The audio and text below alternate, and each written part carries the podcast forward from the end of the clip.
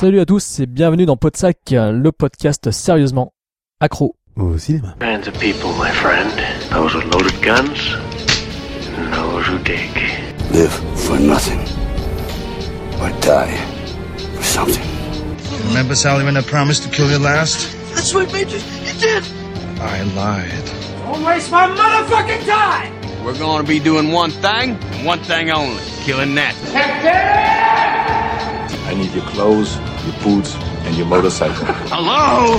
Hello? Anybody home? Huh? Think, McFly, think. I'm sorry, Dave. I'm afraid I can't do that. They're coming to get you, Barbara. What's blood for? If not for shedding? Pour une fois, Thibaut Turca l'a bien dit. Et oui, parce que nous sommes avec Thibaut Turca. Bonsoir Thibaut. Bonsoir, bonsoir à tous, bonsoir à tous les auditeurs de France Inter. Voilà, et comme nous sommes au masque et la plume, nous avons donné le masque à monsieur Anthony Darche. Bonsoir Anthony Darche. Bonsoir, bonsoir à tous, ravi d'être là, bonsoir, bonsoir. Vous remarquerez que nous parlons tout doucement. Je dirais même plus bonjour à tous. Bonjour à tous. Et Non mais énergie là. Énergie. Faut pas crier mais on peut parler normalement. Voilà. ouais. Voilà, parce que le problème c'est qu'il ne faut pas faire trop de bruit parce qu'on a peur de réveiller la grand-mère qui habite en dessous. Ça Donc, une émission de rentrée, une émission pour relancer le podcast, une émission pour lancer la septième saison de Podsac. La Pardon de ne pas vivre dans un duplex, euh, excuse-moi. hein. Parce que où est passée la septième compagnie On ne sait pas, mais par contre on sait où est la septième saison de Podsac. Elle est maintenant, elle s'ouvre aujourd'hui. Mais vous, vous faites vraiment genre des saisons genre euh, ridicules, genre euh, Ouais. on prend deux mois off de l'été, c'est les Ouais, ouais, non, mais sweepstakes, oui, euh, oui, oui, oui, oui, parce qu'en fait euh, régulièrement chaque année on prend nos Qu'est-ce que je fais là, vacances et euh, Qu'est-ce que je fais là J'ai mon podcast maintenant. et on reprend. Any given film Ah is non, back. non, non, non, non, non, non, non, non, non, non, non, non, non, les vilains en 3, les vilains en 3D euh, Les vilains, prochaine. trois jours en VOD, toujours. On prépare un deuxième film et Any Given Film is back. Any Voilà, Talk. Any, Merci à tous pour vos écoutes et vos Any clics. Given Talk. On cartonne. On vous conseille d'écouter Any Given Talk si vous voulez. Tu l'as écouté, Darch Bien sûr. Quel menteur. Moi, je l'ai écouté en courant. Comme C'est le d'habitude. meilleur podcast pour courir. Ah, mais Any Given t'as envie que c'était ça parfait. finisse et là tu cours, tu cours. euh. Ouais, c'était parfait pour courir. Moi, j'adorais. Donc, euh, épisode de rentrée, épisode où on voulait revenir sur quelques films que l'on avait vus en salle ou euh, qu'on en a revus en vidéo ou qui sont sortis récemment dans des éditions collector chez Arrow euh, ou ailleurs. Et voilà. Donc, en gros, une émission un peu fourre-tout, une émission de rentrée que l'on n'a pas forcément préparée, qu'on d'ailleurs qu'on n'a pas préparée du pas tout. préparé du tout. Voilà. Euh, c'est aussi l'occasion donc pour Thibaut de donc effectivement il vient nous le dire de, Any Given Film. voilà qui vient de reprendre son podcast euh, mais qui fait Podcast toujours Any Given Talk, la nouvelle formule. voilà Euh, le, c'est le podcast de Nicolas, comme je dis tout le. Donc c'est, si vous n'aimez pas, c'est de la faute de Nicolas cette fois. comme ça vous pourrez dire Je viens de faire un guest euh, dans un podcast de Quentin Dumas aussi, allez l'écouter. Où on parle de Valérian. eh ben Donc voilà. j'ai déjà, ce- j'ai, j'ai déjà bah donné voilà. mon avis autre part. Et ben voilà, c'est formidable. Euh, c'est génial, mais surtout, surtout, ce qu'il faut savoir, c'est que euh, Thibaut euh, et Nicolas euh, l'année prochaine. Oh putain, non mais déjà. Ah oui, déjà. Le Podren? Oui, bien sûr. Ah d'accord. Ah oui, bah tu vois, fait oui. Bah oui, je parle J'ai pas de non, je parle pas d'autre chose. non. truc. Le 31 mars et le 1er avril prochain, en 2018 donc, Thibaut, Nicolas et moi-même, nous serons à Rennes pour euh, le rassemblement de podcasts euh, en Podren. live. Podren. Donc euh, Thibaut et Nico seront présents. Le samedi à 13h. Voilà. Un talk en live et des jeux. Voilà. Et Leonard moi, Maltin Game en live. Oh, le rêve d'une. vous allez vous faire chier. et moi, je serai en live avec un C'est peu éplat. aussi chiant que cette émission. Et je serai en live avec un C'est galette. le dimanche à 13h. Oh, Euh, avec un des- éplat Avec, de euh, ça- 50 minutes. Voilà. Qui est-ce qui va faire ça, ça va être un truc de ouf. Je suis déjà en train de prévoir plein d'invités, donc euh... non mais je suis en train de prévoir, je je suis en train de cogiter au truc, au concept, pour que ça tienne sur 50 minutes en live. Donc, chers auditeurs, venez tous nous voir. Ça sera, on aura le temps d'en reparler de toute façon, c'est l'année prochaine. Ne vous inquiétez pas, mais en tous les cas, merci Mais à prenez vos billets d'avion maintenant. Voilà, prenez vos billets. Prenez vos billets, nous serons à Rennes en live. Voilà, donc euh, pas mal de films quand même euh, de vus ces derniers temps. Pas mal de choses de sympa, des choses qu'on aurait préféré éviter, mais bon voilà, il y a- des films que voulez-vous, il faut aller les voir en salle. Et donc euh, trois grosses, euh, trois sorties cinéma, une sortie euh, très attendue parce que c'était le dernier film de Luc Besson. Et on, espère que ce sera son dernier d'ailleurs. Et, non, je rigole, c'est- Oh, oui. Et, et puis un film original de science-fiction sur lequel on va revenir également. Et surtout, le troisième, on avait dit c'était quoi déjà? Ah oui, Un polar. euh, un polar, non, un polar, un polar avec du froid et du vent et dans la neige.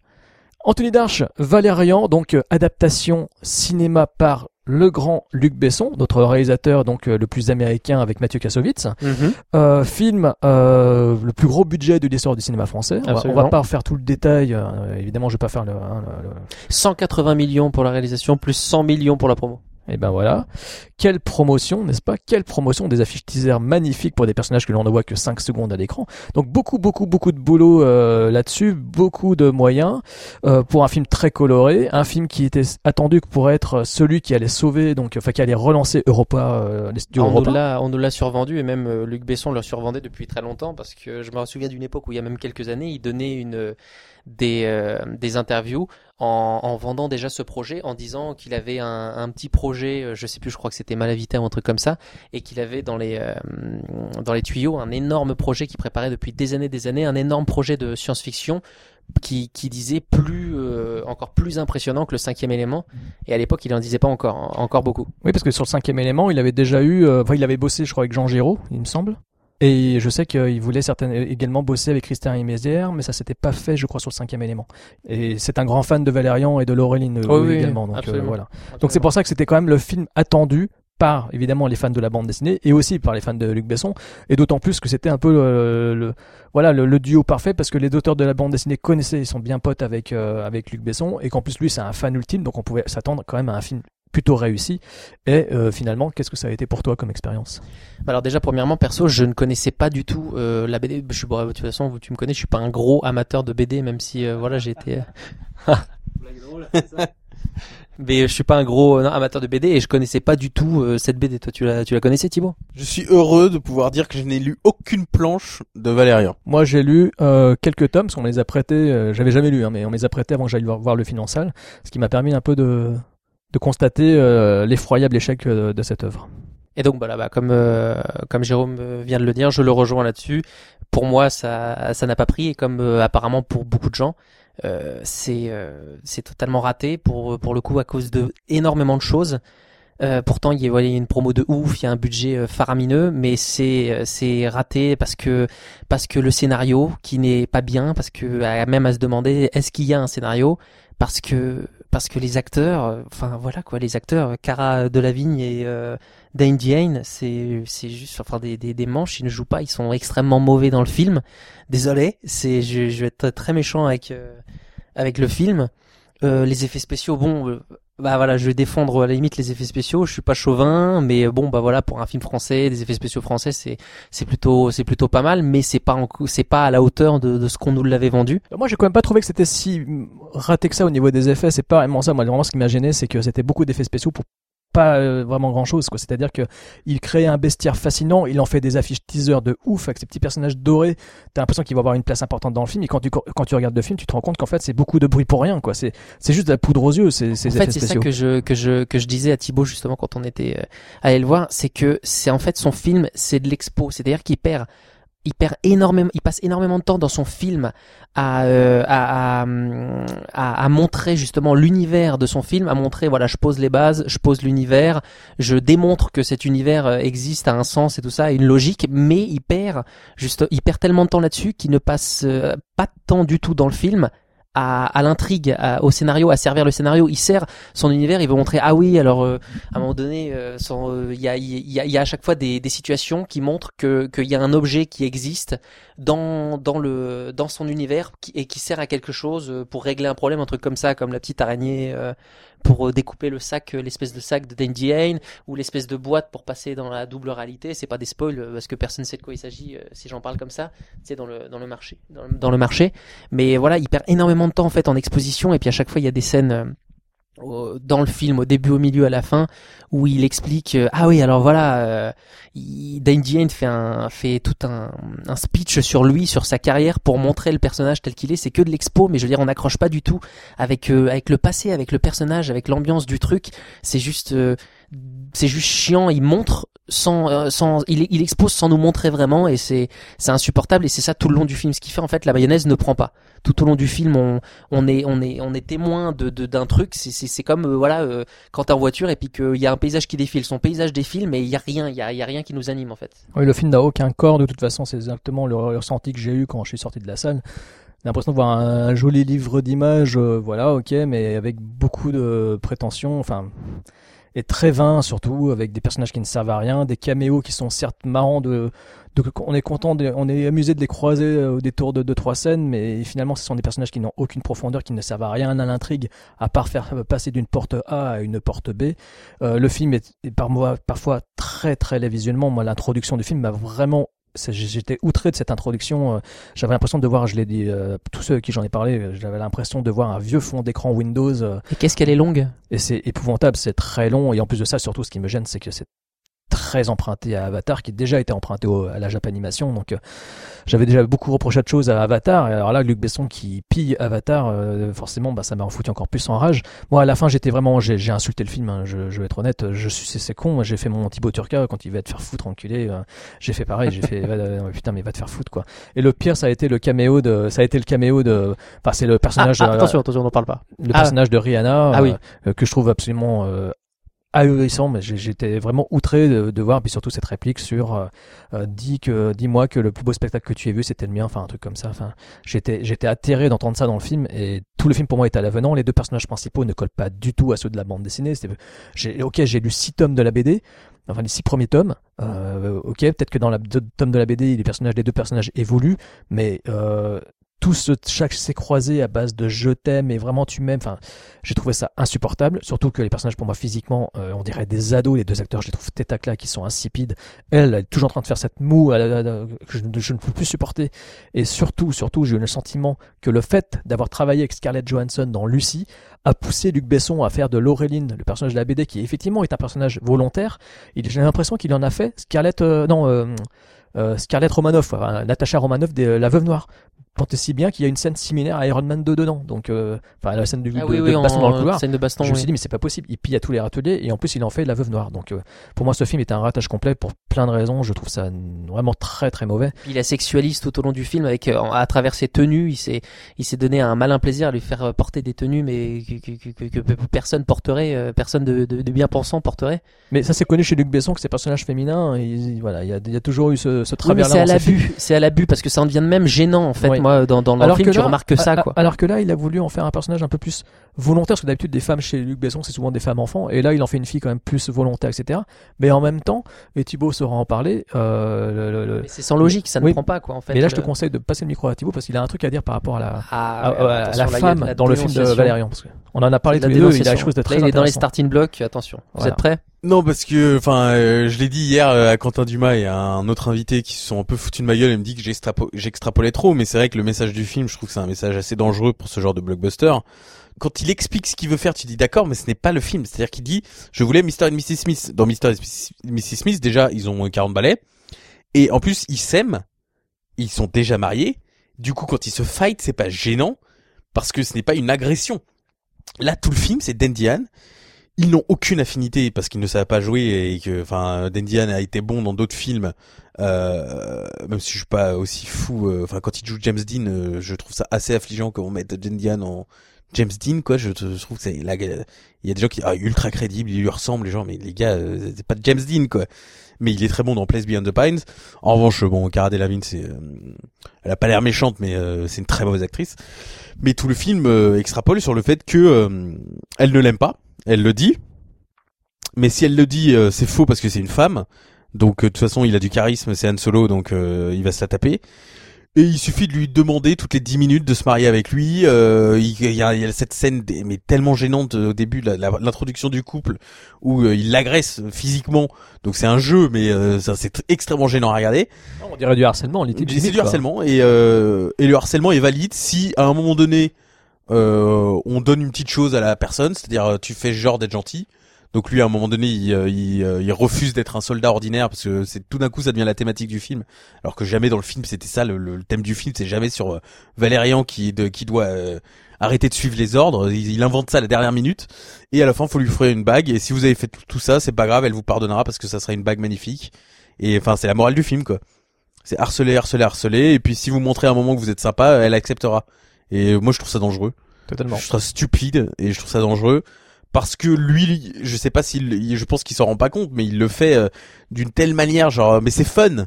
Mais non, c'est pas fun à voir. En fait, c'est gênant et euh, Et pareil avec Bubbles, quoi. Bubbles euh, peut mourir en paix une fois que euh, son nouveau client lui dit que c'était la plus belle danse qu'il a vue. Enfin, quand tu réfléchis deux secondes à cette scène, c'est genre Bubbles ne peut pas partir en paix tant que Dead Diane, à qui elle a fait un striptease qu'elle connaît depuis 10 minutes, lui disent euh, t'es une danseuse magnifique. Oh j'ai entendu ça toute ma vie et maintenant je peux mourir. C'est, enfin, j'ai j'ai mis genre, euh, enfin c'est c'est quand même très bizarre quoi très arriéré quoi comme euh, comme pensée et comme tu dis dans il a toujours entre guillemets eu ça mais sauf qu'avant c'était des ingénus enfin c'était pas des ingénus mais c'était des Des femmes enfants. des femmes enfants après c'est gênant dans Léon enfin voilà n'oublions pas qu'il a quand même fait euh, une Oui, intrigue oui. euh, pédophile euh, Oui, que oui, tout le oui. monde accepte sans problème euh, Quel euh, âge il, a- elle avait à Maïwen à l'époque où il était avec euh, et euh, non mais Léon Maïwen enfin a dit que euh, au final Léon ça racontait euh, leur histoire donc il y avait toujours ça dans son cinéma mais là c'est extrapolé par le fait que les acteurs sont tellement mauvais qu'on n'y croit jamais à leur chimie du coup ça devient gênant et euh, et oui enfin euh, il y a deux trois espèces d'aliens qui se tiennent euh, on croit globalement à l'univers j'ai envie de dire euh, mais voilà, il y a quand même des, c'est jamais beau à regarder quoi. Je trouve euh, Lucie mieux shootée, limite. euh, je trouve la photo de Thierry Arbogast sur Lucie beaucoup mieux et beaucoup plus inspirée que sur celle-ci où je trouve le film euh, dans les couloirs blancs de euh, la cité des mille planètes, mais on s'en fait chier. Et là, vous parlez, oui, euh, enfin, la scène d'Iron Man 2, en plus, bon, fan club d'Iron Man 2 ici, la scène est 100 fois mieux dans Iron Man 2 parce qu'elle combat des gens en suivant un couloir. Euh, là, euh, elle se débarrasse juste de deux gardes et c'est le truc le plus action qu'elle fait dans le film parce que tout le film c'est sur cette fille qui n'a aucun pouvoir, aucune spécialité, qui est donc euh, harcelée par euh, le Han Solo de cette galaxie. On sait pas pourquoi. C'est, enfin, tout le monde nous dit que c'est un badass euh, alors que Non c'est une en merde. fait, en fait, Thibaut, on est bien d'accord. Euh, quand j'ai vu le film, à la sortie du film, je me suis dit, ok, il a vu le succès des Gardiens de la Galaxie, la relation il a Gamora. rien compris au. Non mais la Galaxy. relation, oui, il a rien Oui, non, compris sûr, parce que c'est un peu similaire à la relation Gamora Star Lord, sauf que dans les Gardiens de la Galaxie, c'est tellement parfait, c'est tellement bien amené et c'est tellement logique et surtout la- la- avec la, enfin tout le film, le premier je parle, hein, c'est tellement bien construit. Celui-ci à côté, on se dit mais le mec il a rien compris du tout. au Mais surtout, c'est ça qui est James drôle, c'est que tout le monde parle de Star Wars et Avatar, mais euh, c'est surtout que Gardien, enfin, il doit énormément au Gardien de la Galaxie, rien qu'aux couleurs. C'est pas lui qui a inventé, euh, on va remettre des couleurs dans la sci-fi. Hein. C'est clairement James Gunn et lui a repris la, cette note-là. Donc tant mieux parce que ça fait un, à part les Gardiens 1 et 2, ça fait un troisième film de sci-fi qui est un peu pareil. Mais là où je voulais en venir, c'est que oui, euh, Laureline, tout le film est une merde. Il y a ce moment culte, enfin, avec Darsh, on a y repensé. C'est genre euh, le, le- toute cette euh, parenthèse de la méduse, mais que tu peux couper du film, on s'en foutrait royalement. C'est-à-dire qu'elle elle a besoin d'aller chercher une méduse pour avoir une pièce d'information, c'est-à-dire le, le panneau. Ah oui, c'est ce panneau-là, il est là, et donc euh, déjà tu comprends. Ah ok, donc tout le film va vraiment se passer dans la cité des mille planètes. Ça, je trouve que c'est jamais crédible. Mais euh, mais en plus le moment où elle pourrait être active et aller chercher la méduse elle-même, non, elle doit aller voir Alain Chabat, qui, euh, elle doit aller voir les trois mecs qui ensuite l'amènent à Ch- à Chabat, et finalement euh, c'est ça quoi. Donc euh, D'ailleurs, je vais prendre la parole pour Non, parler mais- encore de cette daube. Mais non, mais c'est ce que c'est ce que je disais justement, c'est que la scène de la Méduse, comme plein d'autres scènes dans dans euh, dans Valérian, c'est que c'est des scènes d'expo. C'est en fait des scènes qui ne servent pas à l'intrigue, mais qui montrent que que qu'il y a un sens à l'existence de de son univers. C'est que ah oui, mais alors il y a une Méduse à tel endroit qui sert à quelque chose. Bah je vais le montrer comme ça, voilà. Même Oui, si ça quand elle va permet de- mettre euh, ça permet de promener ses personnages, mais c'est vrai que c'est. et quand elle met la tête dans la méduse, euh, 50, euh, ça dure une minute et 55 secondes de ses visions. C'est le film en fait qui démarre depuis le depuis le début et qui montre en fait les cinq dernières secondes. C'est ah où euh, Dane, euh, où Valérian est. Mais en fait, ça, ça sert pas à faire avancer l'intrigue. Voilà, ça sert juste à, à dépenser 20 minutes dans le film pour montrer encore plus ses effets spéciaux, l'univers euh, qu'il dépeint dans la dans la BD et tout ça. Et c'est seulement insupportable parce que parce qu'il arrête pas de donner des informations sur ce monde, mais au final l'histoire en elle-même ne tient pas debout. Ça sert à rien du tout quoi. Non, et scénaristiquement, surtout le gros problème, et euh, là je vais vous dire une évidence, mais vous allez vous en rendre compte, c'est que Star Wars et Gardiens de la Galaxie partent de la petite histoire pour nous présenter leur monde. Lui, c'est le contraire. Il commence par le monde et ensuite la petite histoire, mais du coup, c'est jamais intéressant l'aventure de Valérian et Laureline parce qu'on sait qu'il y a un monde plus grand qu'eux. Alors que dans euh, Star Wars, même si ça commence par voilà la, la scène avec Leia, euh, Darth Vader et tout ça, quand il y a Luke, on reste avec Luke quoi. Il y a Luke, il y a Obi-Wan et petit à petit, l'histoire euh, s'élargit, etc. Lui, il commence par la création de la Cité des Mille Planètes, qui est peut-être la seule bonne séquence du film. L'introduction. Voilà ouais. l'intro.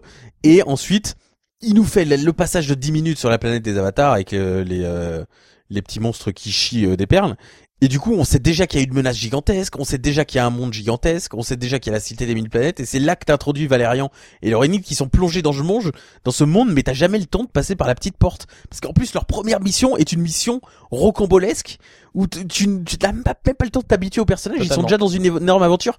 Alors que euh, Star Wars et les Gardiens de la Galaxie commencent par la petite histoire, Exactement. et petit à petit, il dit pas, je sais pas, dans les Gardiens de la Galaxie, c'est comme si tu commençais par la création d'Unknown, la planète du collecteur, où tu commençais dans le collecteur, alors tu le vois collecter tous ces trucs, et ensuite tu vas vers Peter Quill, qui va vers le collecteur, et c'est genre, bah oui, mais on a déjà vu le, le, le collecteur ou le collectionneur, je sais plus comment il s'appelle, je m'en fous. Oui, oui, Mais, collectionneur. le collecteur, j'ai envie de dire. Le collector, c'est c'est un français. très bon film d'horreur euh, de Patrick. Je fais du franglais, alors. Et euh, oui, et le film, euh, voilà. euh, après, moi, c'est ce que j'ai dit à, chez Quentin Dumas, c'est euh, le seul truc que je trouve agréable dans le film, c'est le côté euh, grosse scène d'action avec setup et récompense, et qu'il fait ça trois quatre fois dans le film, notamment la scène du, euh, même s'il y a beaucoup de problèmes évi- évidemment de montage et d'agencement et de plan, mais il fait ça quand même pas mal de fois dans le film, notamment la séquence du marché où c'est assez ludique à regarder parce que il nous emmène ok donc il y a un marché virtuel me demandez pas pourquoi ça a besoin d'être sur une autre planète donc ça veut dire que les gens c'est un marché virtuel mais ils ont besoin de se déplacer sur une planète quand même pour faire ce marché virtuel rien à foutre que ce soit dans la BD ou pas c'est quand même illogique comme euh, enfin je trouve que le, temps perdu c'est voilà mais pourquoi ne pas construire le marché? Je ne sais pas mais euh, donc il attend de construire ça, les boîtes, les trucs, et au final quand ça part en vrille, c'est comme t'as tous les éléments en tête, j'ai trouvé ça plutôt agréable à suivre avec le mec qui prend les deux guns, euh, le mec de la virtual reality. Je trouve qu'il fait un bon euh, truc avec la virtual reality. Je trouve, euh, je trouvais ça assez intelligent ce qu'il faisait. Genre la prochaine étape, c'est de contrôler des corps et pouvoir passer dans les corps des uns et des autres.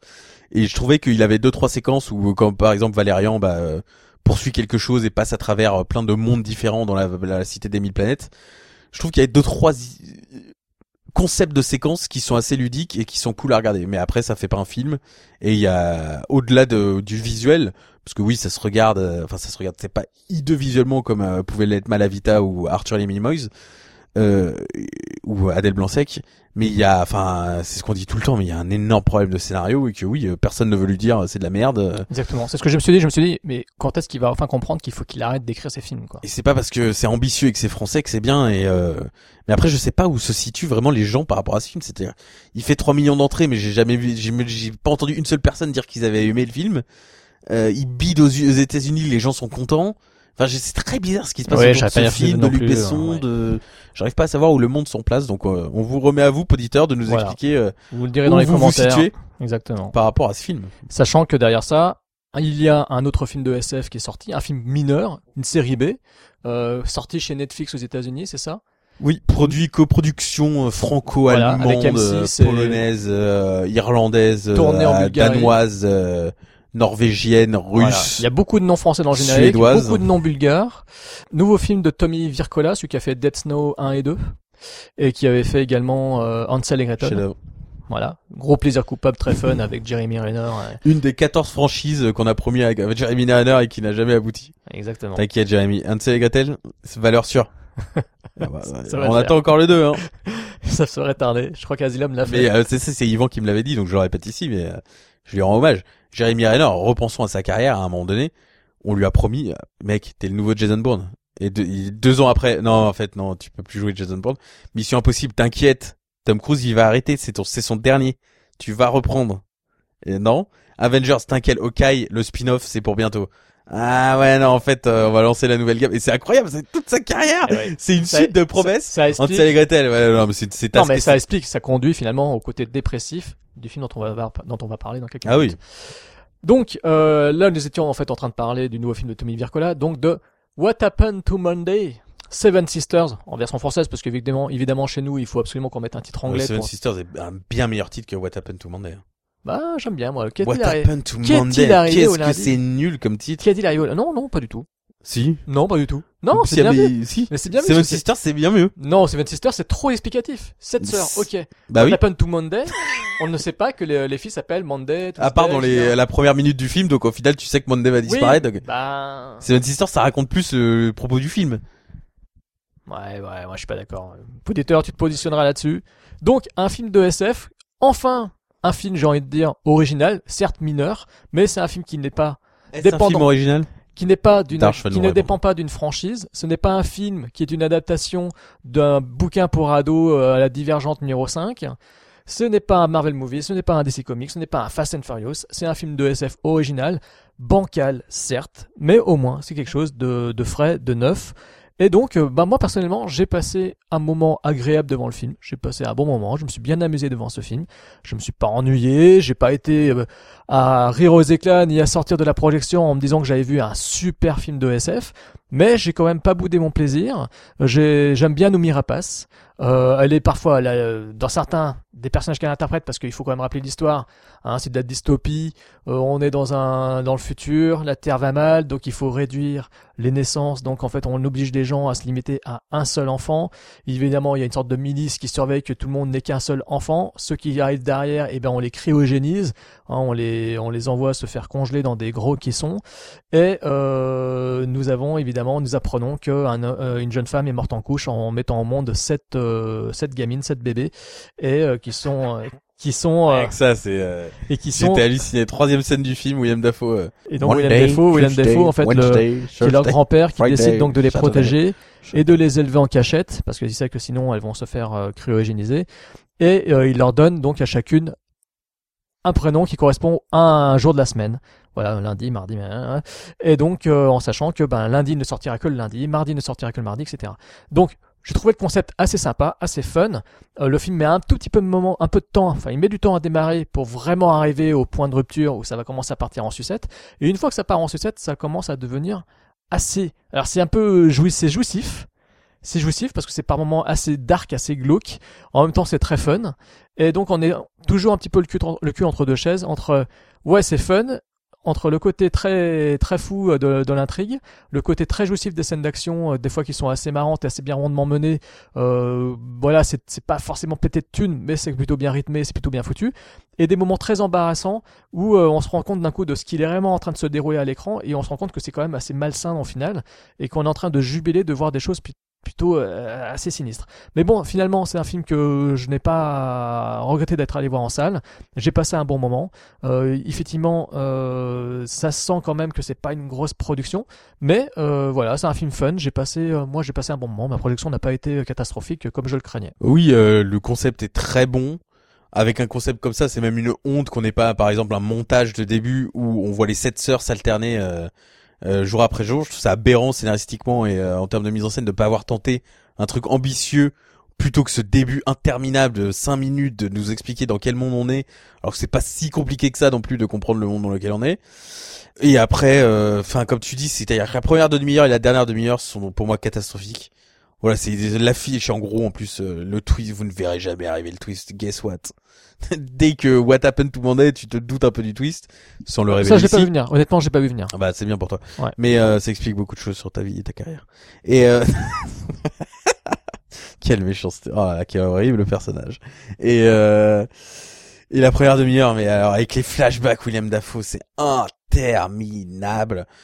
En fait, c'est très bizarre parce qu'il y a un milieu dans ce film et c'est très rare dans les films que ça soit le milieu qui soit bien. Comme un autre film qu'on va dont on va parler aujourd'hui où c'est le milieu qui est le meilleur du film. Hitman et Bodyguard pour ne pas lui faire référence. Et en plus, je, les deux films sont extrêmement similaires, je trouve, dans leur façon un peu euh, comme ils sont arrivés dans un mois d'août catastrophique euh, au niveau des fréquentations ciné.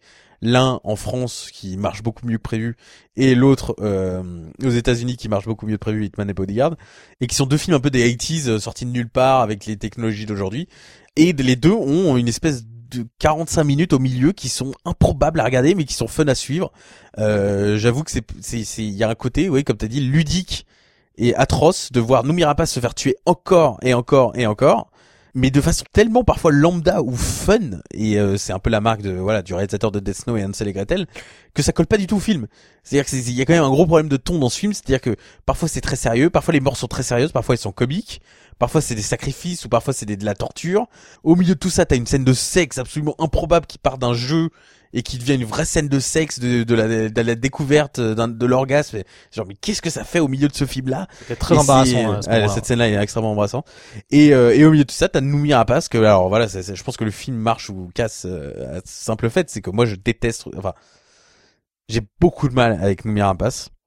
Euh, je l'aime beaucoup dans Prometheus, même si elle a pas grand-chose à faire. Euh, je la supporte pas dans Sherlock Holmes 2, donc c'est vraiment variable de film en film. Millennium, je reconnais que c'est une belle performance qu'elle fait, mais je déteste les films tellement que je ne peux pas les regarder. Et là, oui, c'est, enfin, moi je peux pas quoi. C'est euh, sept Noomi Rapace, sept accents différents, sept coupes de cheveux improbables, sept euh, personnalités toutes plus insupportables les unes que les autres. Je- J'ai vraiment, j'ai pas du tout accroché. Et, euh, et quand tu repenses à sa relation avec le garde, tu dis ça n'a aucun sens. Leur première scène ensemble n'a aucun sens. Genre c'est Oui, oui. un jeu qui Enfin, sans spoiler, effectivement, il y a aucune logique a euh, aucune suit dans le logique. film. Tout à fait. Et, euh, et son appartement, c'est l'un des pires décors de, de sci-fi que j'ai vu dans la vie. C'est genre, il y a une étagère avec une photo de Noomi Rapace. Genre, voilà, voilà où je vis. C'est là que tu vois que le film est cheap, qu'il été oui, tourné à alors que l'appartement hein. de c'est- ils ont mis du fric partout, il y a des ouais, écrans ouais. et tout ça. Euh, D'ailleurs, la bonne idée aussi pour qu'elles se ressemblent, le miroir qui leur dit euh, ce qu'il faut. Euh, Oui, voilà. Le film est quand même des- blindé de, Voilà, il y a des de très petites bonnes astuces idées. scénaristiques, de petits détails qui font que le film est quand même sympa. Il y a toujours un petit truc qui fait que c'est sympa. Ça reste sympa. Ouais. Et, euh, et donc je suis d'accord qu'il y a 45 minutes du film qui sont tellement euh, bourrines. Enfin voilà, il y a quand même une scène où Noomi Rapace, on lui dit ouais, faut que tu sautes de la fenêtre. Elle le fait deux secondes plus tard. c'est genre, euh, euh, told me. Et elle tombe dans une euh, benne à ordures euh, vide. Ça m'a fait mourir de rire. Je suis D'ailleurs, d'ailleurs, alors ça m'a fait rire parce que j'ai entendu des gens derrière moi dire mais attends, on vient de lui dire que elle- enfin elle se plaint tomber dans une benne à ordures vide. Elle fait mon dieu, la benne à ordures était vide. La fille qui lui a dit de sauter lui dit ah merde, excuse-moi, désolé, ils, ils ramassent les ordures le mercredi. On est quel jour? Ah bah on est mercredi. Et elle se chape de la benne à ordures et qu'est-ce qu'on voit? Des sacs de, des sacs de poubelle partout dans les rues. C'est vrai? Oh putain, Mais j'avais oui, même pas remarqué. oui, dans la scène de poursuite qui suit, il y a des sacs poubelles partout dans les coins de rue. Des gros sacs de poubelle. Donc c'est une énorme incohérence. C'est totalement incohérent. D'accord. Mais, euh, Mais oui, c'est fun, euh, la blague est drôle. voilà. Donc, euh, mais c'est un quand même, ça reste un mauvais film. Moi j'ai- quand même pris La dernière demi-heure, on oublie. Enfin là, on peut pas aller dans les détails, mais les doubles twists, les Glenn Close, en Ah oui. pitoyable. Non mais ça c'est là Glenn Close, elle était littéralement en mode euh, comment s'appelle celle qui joue dans les C'est combien? Ouais, j'arrive.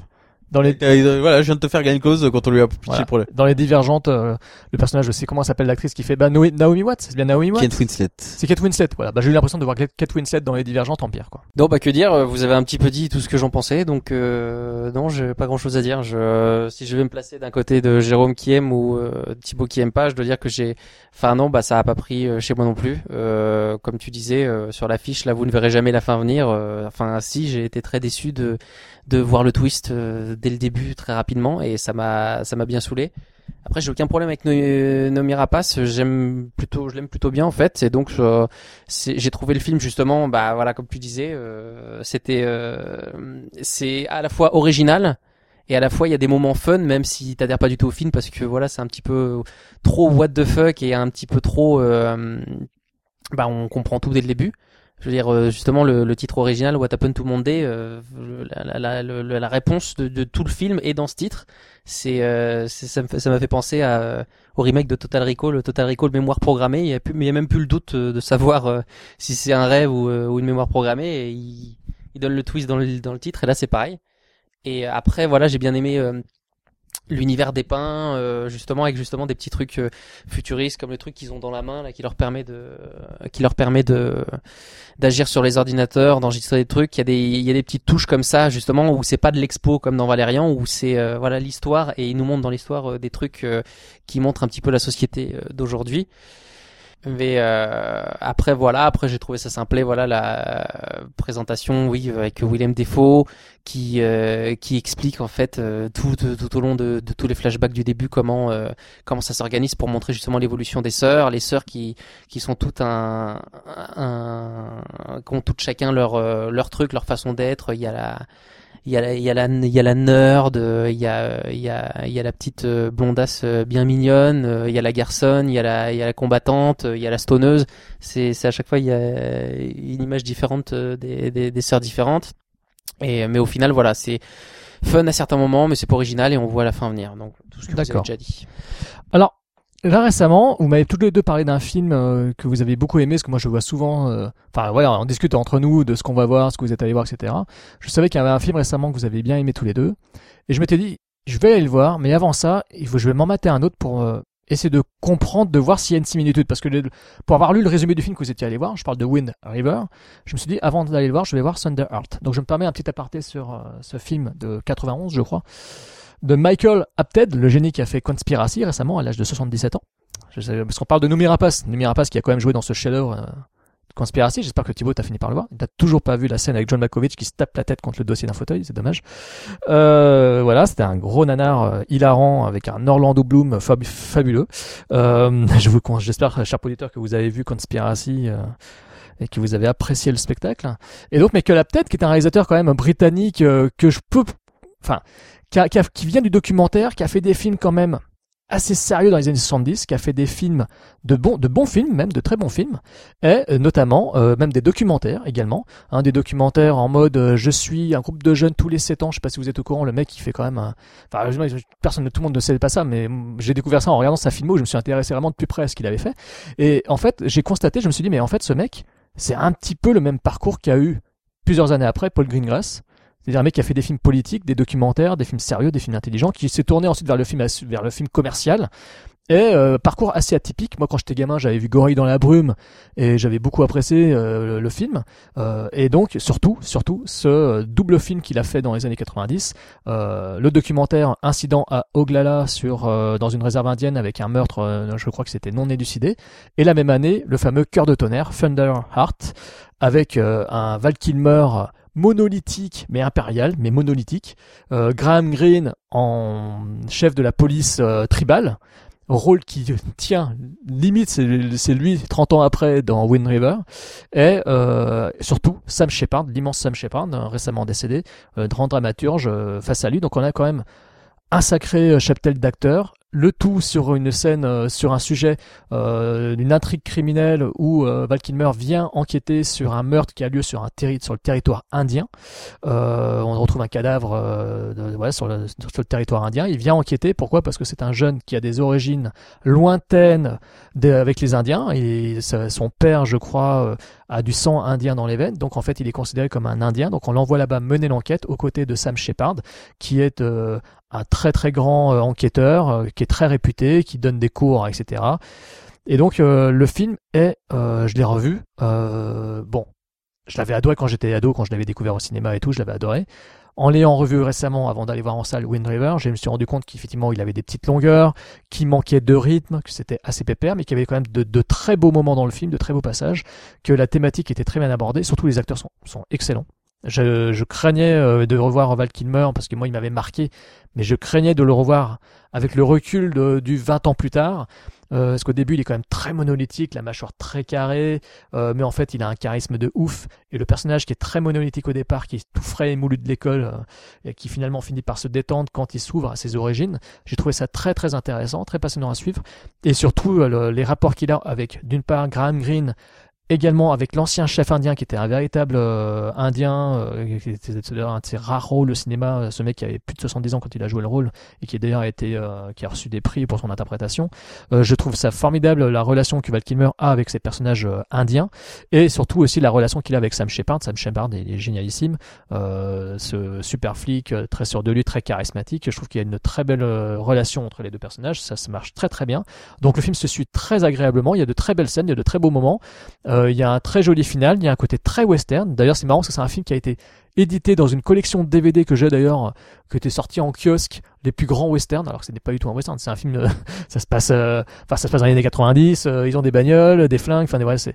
Après, effectivement, c'est un western, c'est un western euh, moderne, quoi. Effectivement, il y a un petit côté western moderne, mais ça m'a surpris.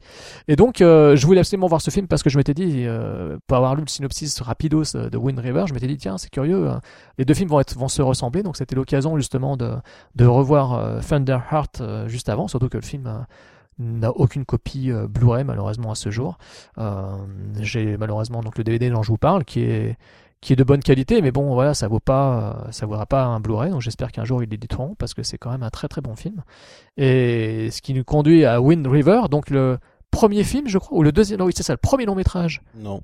Il avait fait un moyen métrage Ouais, avant. non, un film. Ah, il avait fait un film. Oui. Donc de Taylor Sheridan. très méconnu. euh. Donc de Taylor Sheridan, connu pour être surtout le scénariste de Sicario et puis euh, Comanchera. Comancheria que vous avez vu que j'ai et que je n'ai pas vu Comancheria. Je crois que vous Comment, aviez, vous aviez comment, adoré hein, comment. Comancheria. Comanchera est génial. Voilà, Et ça je l'ai pas vu et c'est je sais que ça fait partie de mes grosses grosses lacunes. euh, Comancheria est génial. Voilà. je sais que tous les deux l'ont adoré et je sais On c'est- va voir, on, a, on, on fait les DC ensemble, les Star Wars ensemble et les Taylor Sheridan ensemble. premier Wind gros River. film. Oui, premier gros film avec donc un gros casting, Jeremy Renner. Euh, Elisabeth la- Olsen. Elisabeth, j'allais dire laquelle des frangines Olsen. Elisabeth Godzilla Olsen, la meilleure actrice de, de, de Oh, putain, c'est vrai qu'elle joue là-dedans. de la fratrie. conne, Pardon. Graham Greene, on retrouve Graham, Graham. Greene. Putain, quel plaisir de le revoir. On retrouve Graham Greene et après toute une pléiade d'acteurs moins connus. Et euh, Jill Birmingham, qui était aussi, euh, qui était le coéquipier dans euh, Comanchera de euh, Jeff Bridges, qui avait aussi un rôle extraordinaire et qui euh, bah, mérite un Oscar, je pense, pour euh, Wind River. Enfin, euh, hallucinant, quoi, performance hallucinante. Et rien que de d'y repenser, en fait, ça me met les larmes, ça me met les larmes aux yeux. Oui, c'est vrai. Non, non, mais, non, mais c'est vrai. En fait, en fait, c'est un film Ah, qui, c'est un film qui surprend. Parce que c'est, bon, voilà, ça part du- d'un, d'un, d'un épisode tragique similaire. hein. On retrouve, euh, c'est, on retrouve le cadavre. Enfin, c'est un trappeur, enfin, un mec qui s'occupe des, des animaux, de surveiller la faune et la flore, hein, machin, etc. Interprété par Jeremy Renner, qui est divorcé. Sa femme est d'origine indienne. Donc, euh, voilà, il est quand même mêlé à la communauté indienne. Sauf que lui, c'est un blanc. Ça se passe dans les contrées du Wyoming, sous la neige. En- voilà, il fait très, très froid. Et euh, il découvre au moment où il est en train de faire une inspection pour trouver des, pour traquer un pumage, enfin un lynx, je sais plus ce qu'il traque comme bête sauvage. Il tombe sur le cadavre d'une jeune indienne, pieds nus dans la neige, qui apparemment est morte de froid, euh, qui aurait couru dans la neige, etc. Donc il découvre son cadavre. Et on envoie, on lui envoie donc euh, comme aide, on lui envoie donc euh, Elisabeth Olsen, euh, donc une jeune la euh, fille de Diamance. une jeune agente du FBI qui débarque euh, de sa petite ville, de sa grande ville de pleine bien bien au chaud et qui débarque sans ses affaires pour être euh, plongé dans le froid malheureusement. Enfin bref, il y a cette, euh, ce petit gag au début qui est assez, mignon euh, sur la tenue d'Elisabeth Olsen, qui est très drôle. D'ailleurs, je sais qu'il a bien fait rire les gens dans la salle quand je suis allé le voir au cinéma. et c'est très, Et un string. voilà, exactement, c'est très drôle. Et donc voilà, donc le film part d'un postulat criminel similaire à Thunder Heart, sauf que le film n'est pas du tout le même. En fait, c'est pas du tout pareil, c'est pas du tout le même film. Et on a effectivement ce passage avec Gene Birmingham, qui moi qui m'a scotché au niveau de l'interprétation. C'est que le film est riche en passages dramatiques et en puissance émotionnelle, euh, tant par la musique euh, de c'est Tom Waits, hein, je crois, non euh? Pas du tout. Non. C'est euh, Nick Non. Cave et Ah oui, Nick Cave, c'est Nick Cave. je Warren crois. Ellis qui ont Voilà. déjà fait donc Comanchera. Ouais. Et surtout Jesse James qui est l'une des meilleures BO de tous les temps. Bah là, je trouve qu'ils ont fait La un score, est extraordinaire. Bande originale score de extraordinaire. ouf là. Surtout que Comanchera, enfin sans, sans faire débat, je pense que le seul truc que j'aime pas trop dans le film, c'est euh, l'abus de musique country, euh, vu que ça se passe donc au Texas, etc. Je trouve qu'il y en a un tout petit peu trop parfois dans le film et pas assez de de musique transcendante de Nick Cave et Warren Ellis. Alors que là, c'est euh, la musique est mais hallucinante quoi. Le morceau angoisse euh, quand il est dans la neige et qu'il trouve les, euh, ça fait vraiment flipper. Écoutez quoi. J'ai trouvé. euh, Bah moi je me, enfin bon, je vais y aller. euh, Bah je me suis pris une claque. Hein, je me suis pris une claque. Je m'attendais pas du tout à ça. Je m'attendais honnêtement à pas du tout aimer. Et euh, et j'ai j'ai été scotché par Wind River, qui euh, plus le film avance, euh, plus il devient émotionnel et euh, le, truc dont j'avais surtout très peur, c'est Elisabeth Olsen parce que je la supporte pas comme actrice. Dans Godzilla, dans Avengers, dans euh, Martha, Marcy, May, Marlene, euh, Margot, euh, Michel, euh, Emma Bell, et- etc. Je déteste ce film, mais là, elle est excellente. Rien à dire. J'aime beaucoup leur relation. Euh, des, c'est le genre de relation qu'on qu'on voit pas assez au cinéma, une relation simple, sur le respect. Et puis, euh, enfin, il y a surtout Jeremy Renner. Je laisserai euh, Darch parce qu'il a une belle formule pour dire pourquoi Jeremy Renner émeut autant le spectateur. Mais euh, mais c'est un film qui, enfin voilà, c'est un film simple mais ravageur en termes d'émotion. Quoi, c'est euh, très très tôt dans le film, on comprend donc euh, que euh, Jeremy Renner est investi dans cette histoire à cause de son passé. Euh, et donc du coup il a un investissement émotionnel autre. Euh, du coup il y a un peu ce, ce côté par rapport à la ville qui se fout un peu de sa gueule parce qu'ils savent très bien ce qu'il est en train de faire. Euh, Il essaie de se racheter, il essaie de remonter son passé et en même temps lui il assume complètement. Et c'est un film comme quand on comprend que le film va être sur euh, le problème générationnel au sein de cette communauté euh, améri- américaine et indienne, euh, le film prend des élans de d'émotion. Il y a un certain côté lyrique, hein, j'ai trouvé. C'est oui, c'est c'est c'est ça commence par une poésie donc euh, c'est clairement ancré là-dedans. Mais je trouve qu'il y a des des scènes d'une simplicité et qui nous émeut. Mais euh, j'étais vraiment choqué à quel point j'étais ému. Par, en particulier, par exemple, une scène aussi simple que Jeremy Renner qui va interroger le fils donc de euh, Martin, qui est un drogué qu'il a pas vu depuis des années, et il installe Taylor Sheridan installe tellement bien l'ambiance de cette ville, des des, de, de- des Indiens dans cette ville qui ne peuvent rien faire d'autre que des délinquants parce qu'il y a, personne leur offre rien d'autre, ils sont coincés dans le froid. Et du coup, on vient avec ce passif dans cette scène qui est simple et on est ému parce que c'est, on voit ce mec. Enfin, enfin, franchement, quand le frère dit euh, pourquoi qu'est-ce qu'il est arrivé à ma sœur, Ouais. ça m'a scotché. Je me suis dit putain, ça fait très, ça fait longtemps que j'avais pas été scotché par une scène aussi simple. Ah oui, c'est très brutal. C'est, ça arrive en plus après un moment où de tension. Ouais, euh, un moment de tension très dingue. fort. Et d'un coup, boum, ça, ça explose derrière. Et, et ça explose d'une autre façon en plus. Et euh, et le film euh, répète ça donc dans sa deuxième partie qui est très surprenante et qui fait un choix scénaristique ouf de faire un flashback au milieu d'une scène de tension où là euh, ça y est on a toutes les réponses et on se dit putain ça va partir et, et la, la scène qui où ça part ça dure 30 secondes une minute où c'est pas tant la virtuosité de la mise en scène ou euh, c'est juste la la froideur de la scène et le côté what the fuck de la scène qui arrive et qui est franchement saisissante. Et le film se termine et euh, moi je suis avec Darch enfin on était je pense qu'on ressentait la même chose mais qu'on n'osait pas. C'est que j'ai eu beaucoup de mal à arrêter de pleurer en fait à la fin du film. La dernière scène est magnifique sublime. Jeremy Renner est, est magnifique dans le film. Jill euh, Birmingham. Birmingham et euh, je trouve ce- cet acteur brillant. Euh, il est je crois qu'il a 60 euh, la soixantaine passée mais je veux le voir dans tous les films du monde ce mec. Il c'est vraiment un acteur exceptionnel. Et le film m'a scotché et j'étais euh, et c'est en fait c'est à la fin du film où je suis bah en fait euh, c'est une claque quoi. Alors c'est un film sur le deuil, donc c'est un film qui, euh, moi qui ai tendance à travailler dans cet univers-là, euh, qui m'a beaucoup parlé parce que c'est vraiment un film sur le sujet du deuil. Parce que beaucoup de clients me parlent de, de ça, de comment arrivent à passer outre euh, les décès de leurs proches, etc. Et c'est vraiment un film là-dessus. Et quand je suis allé voir le film en salle, quand je, quand je l'ai vu, j'ai, effectivement, j'ai vraiment pensé à ça et je me suis rendu compte de combien euh, Taylor Sheridan avait réussi à rendre ça très puissant au sein d'une intrigue qui, certes, est simple. C'est une intrigue simple au final, mais qui est tellement bien amenée, tellement bien construite, parce qu'en fait, on arrive totalement à comprendre ce, ce microcosme petit village où euh, il y a juste six flics pour euh, enquêter sur un territoire qui est grand comme euh, elle dit quoi comme le Rhode Island c'est ça un truc comme ça euh, enfin je veux dire on, on y croit tellement à tous ces personnages on y croit tellement à tous ces gens qui sont prisonniers des neiges prisonniers de ces montagnes où tu passes une colline euh, pour trouver en fait euh, pour dénouer l'intrigue, il suffit juste de, de, de grimper sur le sommet d'une colline au final. Enfin, je veux dire, c'est tellement bien trouvé, tellement bien amené que euh, les pics émotionnels qui arrivent dans le film sont euh, d'une charge émotionnelle très forte. Et, et euh, je vais pas paraphraser ce qu'a dit Thibaut parce que je rejoins totalement ce qu'il a dit. Euh, c'est vrai que le, la dernière partie du film est un, est un double coup, double électrochoc. Euh, je m'attendais pas du tout à une telle violence, euh, pour être honnête. Je m'attendais pas du tout à ça. Je m'attendais pas du tout à ce que ça continue avec une énorme, encore un- une violence émotionnelle encore plus puissante derrière, parce que cette dernière image c'est- très poignant, c'est très dur et c'est très beau. Euh, je trouve qu'il y a un énorme respect pour les personnages. Taylor Sheridan a une très belle écriture, il a beaucoup de respect pour ses personnages, il a beaucoup de respect pour euh, les comédiens. Il leur a offert, et je pense que on va laisser parler bien entendu pour, par rapport à Jeremy Renner, mais il lui a offert un de ses plus beaux rôles euh, de toute sa carrière. hein. probablement, enfin probablement le meilleur. Moi, j'ai jamais vu euh, Jérémy, Ner- Jérémy Renner comme ça, aussi, aussi, touchant, aussi perturbant tellement il est touchant même parce qu'à chaque, euh, comme je disais euh, justement avec Thibaut, à chaque regard qui qui qui qui qui, qui, tourne vers quelqu'un et tout ça, t'as envie de chialer au bout d'un moment quand tu comprends son personnage, quand tu comprends ce qui lui est arrivé, ses motivations euh, dans cette affaire et tout ça. Et euh, et ouais, enfin moi Jérémy Renner, je l'ai trouvé vraiment hallucinant. Elisabeth Olsen, pareil, euh, j'ai euh, bah, j'ai jamais eu vraiment trop de problèmes avec elle, même si bon voilà, je reconnais dans Godzilla, Avenger, tout ça n'est pas extrêmement euh, terrible, mais là je l'ai trouvé super dans, dans son rôle de cette euh, de, de cette euh, cette femme flic euh, qui euh, qui débarque dans un environnement dans lequel elle n'est pas habituée du tout et que tout Surtout que c'est un personnage, c'est un personnage en plus qu'elle a qui est un personnage assez classique du genre, je trouve.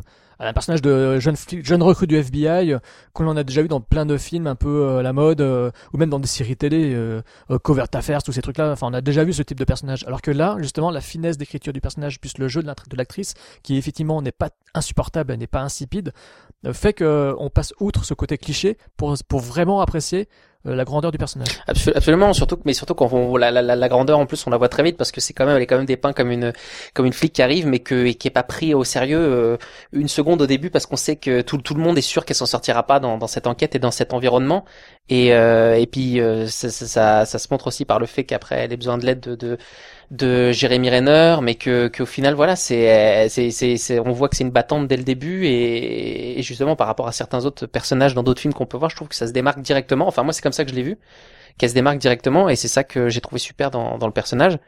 Après, euh, après ouais, l'environnement du, du, du Wyoming, euh, les, les paysages et cette, cet environnement de d'en- d'enfermement que subissent tous les personnages euh, dans le film est super bien dépeint et, euh, et c'est super avec justement la, la bande son.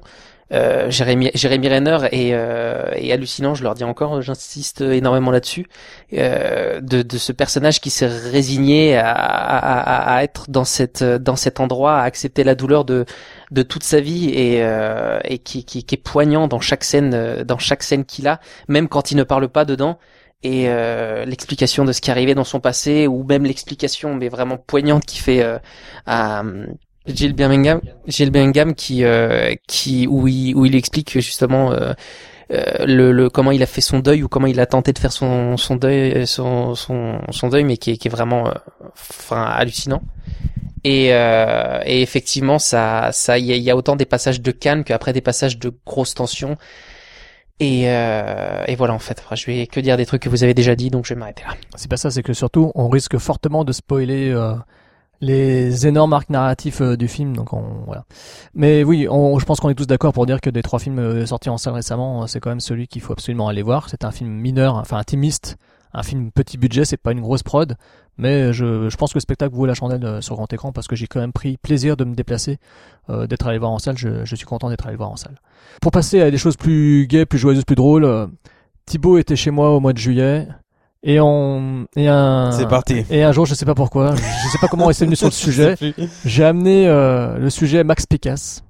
Alors vous savez Max Pécasse c'est le cinéaste que tout le monde qui, qui est bloqué sur euh, sur énergie 12 euh, connaît euh, c'est un réalisateur que quand j'étais ado, je, savais qu'il était conspué et qu'il était traité de, tous les pires noms de la terre par toute la presse cinéma. Hein, un mec qui faisait des un staccanoviste de la comédie à l'époque euh, que tout le monde euh, sur qui tout le monde adorait chier littéralement. Donc forcément pour moi c'était un mec qui n'avait fait que des de très mauvais films. Et il y a quelques années j'avais chopé le coffret d'une partie de sa filmographie, sur, sur, laquelle on va revenir. Donc deuxième partie de carrière connue parce que c'est des films qui passent régulièrement à l'été sur des chaînes euh, du câble très obscures, euh, comédie euh, de vacances. Et ce coffret m'avait ouvert les portes. J'en avais jamais vu un seul jusqu'alors. Ça m'avait ouvert les portes sur son cinéma. Et je sais pas pourquoi je suis venu en parler à Thibaut, qui a été curieux, qui a voulu en regarder un. On a commencé donc à se mater un film de Max Pécasse. Ça a été une expérience. ça a été une révélation pour Thibaut qui n'en avait jamais vu un seul. C'est très difficile d'en parler parce que c'est des mauvais films. Oui. Mais je sais pas pourquoi ça nous, enfin, il y a un truc euh, mental et physique où on a envie de regarder. Je sais pas pourquoi, je, je l'explique pas. C'est incompréhensible. C'est-à-dire quelqu'un qui dirait c'est irregardable, je dis oui. Mais euh, parce que la preuve, on, on en a regardé un avec Vincent, il a pas du tout accroché. Oui, d'ailleurs ça peut être une bonne séance pour nous de, de visionnage. Ouais, parce qu'on s'est pas du tout amusé. Parce, qu'on était, on se sentait jugé on, de le, trouver on, ça. le voyait, on le voyait hyper sérieux devant, et alors que nous on était en mode, euh, faut pas le prendre au sérieux quoi. Voilà. Mais euh, mais oui, c'est c'est fascinant parce que Max Pécasse, on en entend beaucoup quand on commence à être cinéphile et tout. Et tu, au final, t'as aucune t'as aucune envie de regarder ces films-là. Et fou, enfin, je saurais pas expliquer. C'est là, quelqu'un va essayer de regarder ce qu'on a vu, il va tenir deux secondes et va nous dire mais vous êtes des malades mentaux.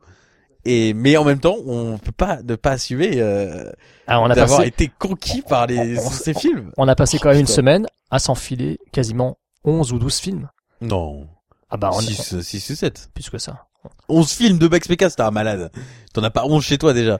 Bon, il y en a attends. combien dans le coffret Il y en a Alors, 4. Il y en a 5. Il y en a 5. On en a vu Ah. 5. On a fait, on a même été jusqu'à chercher un film qui était introuvable, qui a jamais été édité. Et on l'a trouvé. J'en ai commandé un Oui. sur internet, Le meilleur. qui est son film sérieux, polar action. J'ai même été jusqu'à acheter la fiche du film en 120 par 160 cm, la grande affiche qui est dans mon bureau actuellement.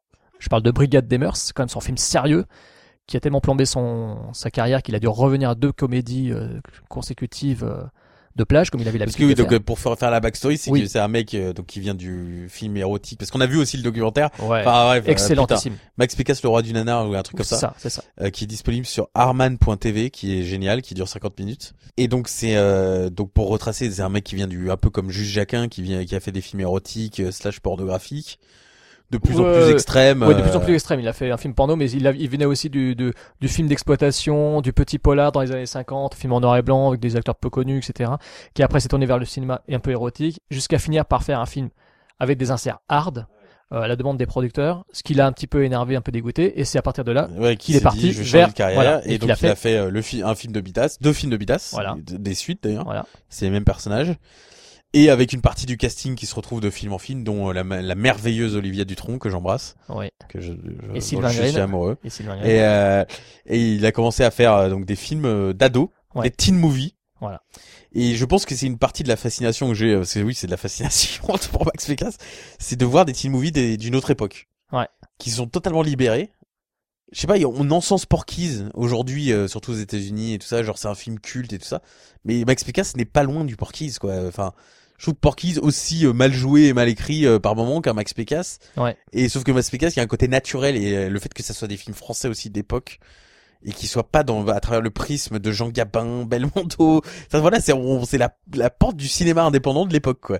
Et, euh, et comment ça s'appelle déjà sa production? Les filles du Griffon? Les films du Griffon. Ouais. Et c'est c'est oui, c'est de voir ce qu'étaient les films les teen movies euh, un peu euh, un peu sexy de l'époque et euh, avec des titres mais euh, Ah oui. mais à rallonge donc euh, nous on, on enlève du lot euh, on n'est pas sorti de l'auberge Oui, avec Jean qui est une catastrophe et Bernadette Lafont, irregardable qui sont films de stars. Hein. Il y a quand qui même sont un, films de stars ils un gros euh, casting de, de has-been de l'acte du théâtre, de la comédie théâtre euh, française. tu parles pas comme ça d'Olivier ok Ah oui, Olivia Dutronc dans le rôle d'une soubrette. Mais euh, mais on n'est pas sorti de l'auberge donc c'est sur un un mec qui veut vendre son auberge avec Bernadette Lafont qui est sa maîtresse Voilà. ou je sais pas quoi c'est sa et femme, je euh, crois. il y a des quiproquos enfin c'est vraiment son film C'est un film euh, de porte qui claque, quoi. euh, voilà c'est un, c'est un vaudeville Voilà. filmé mais mal et mal joué Voilà. comme tous ces films mais Et, et trop long.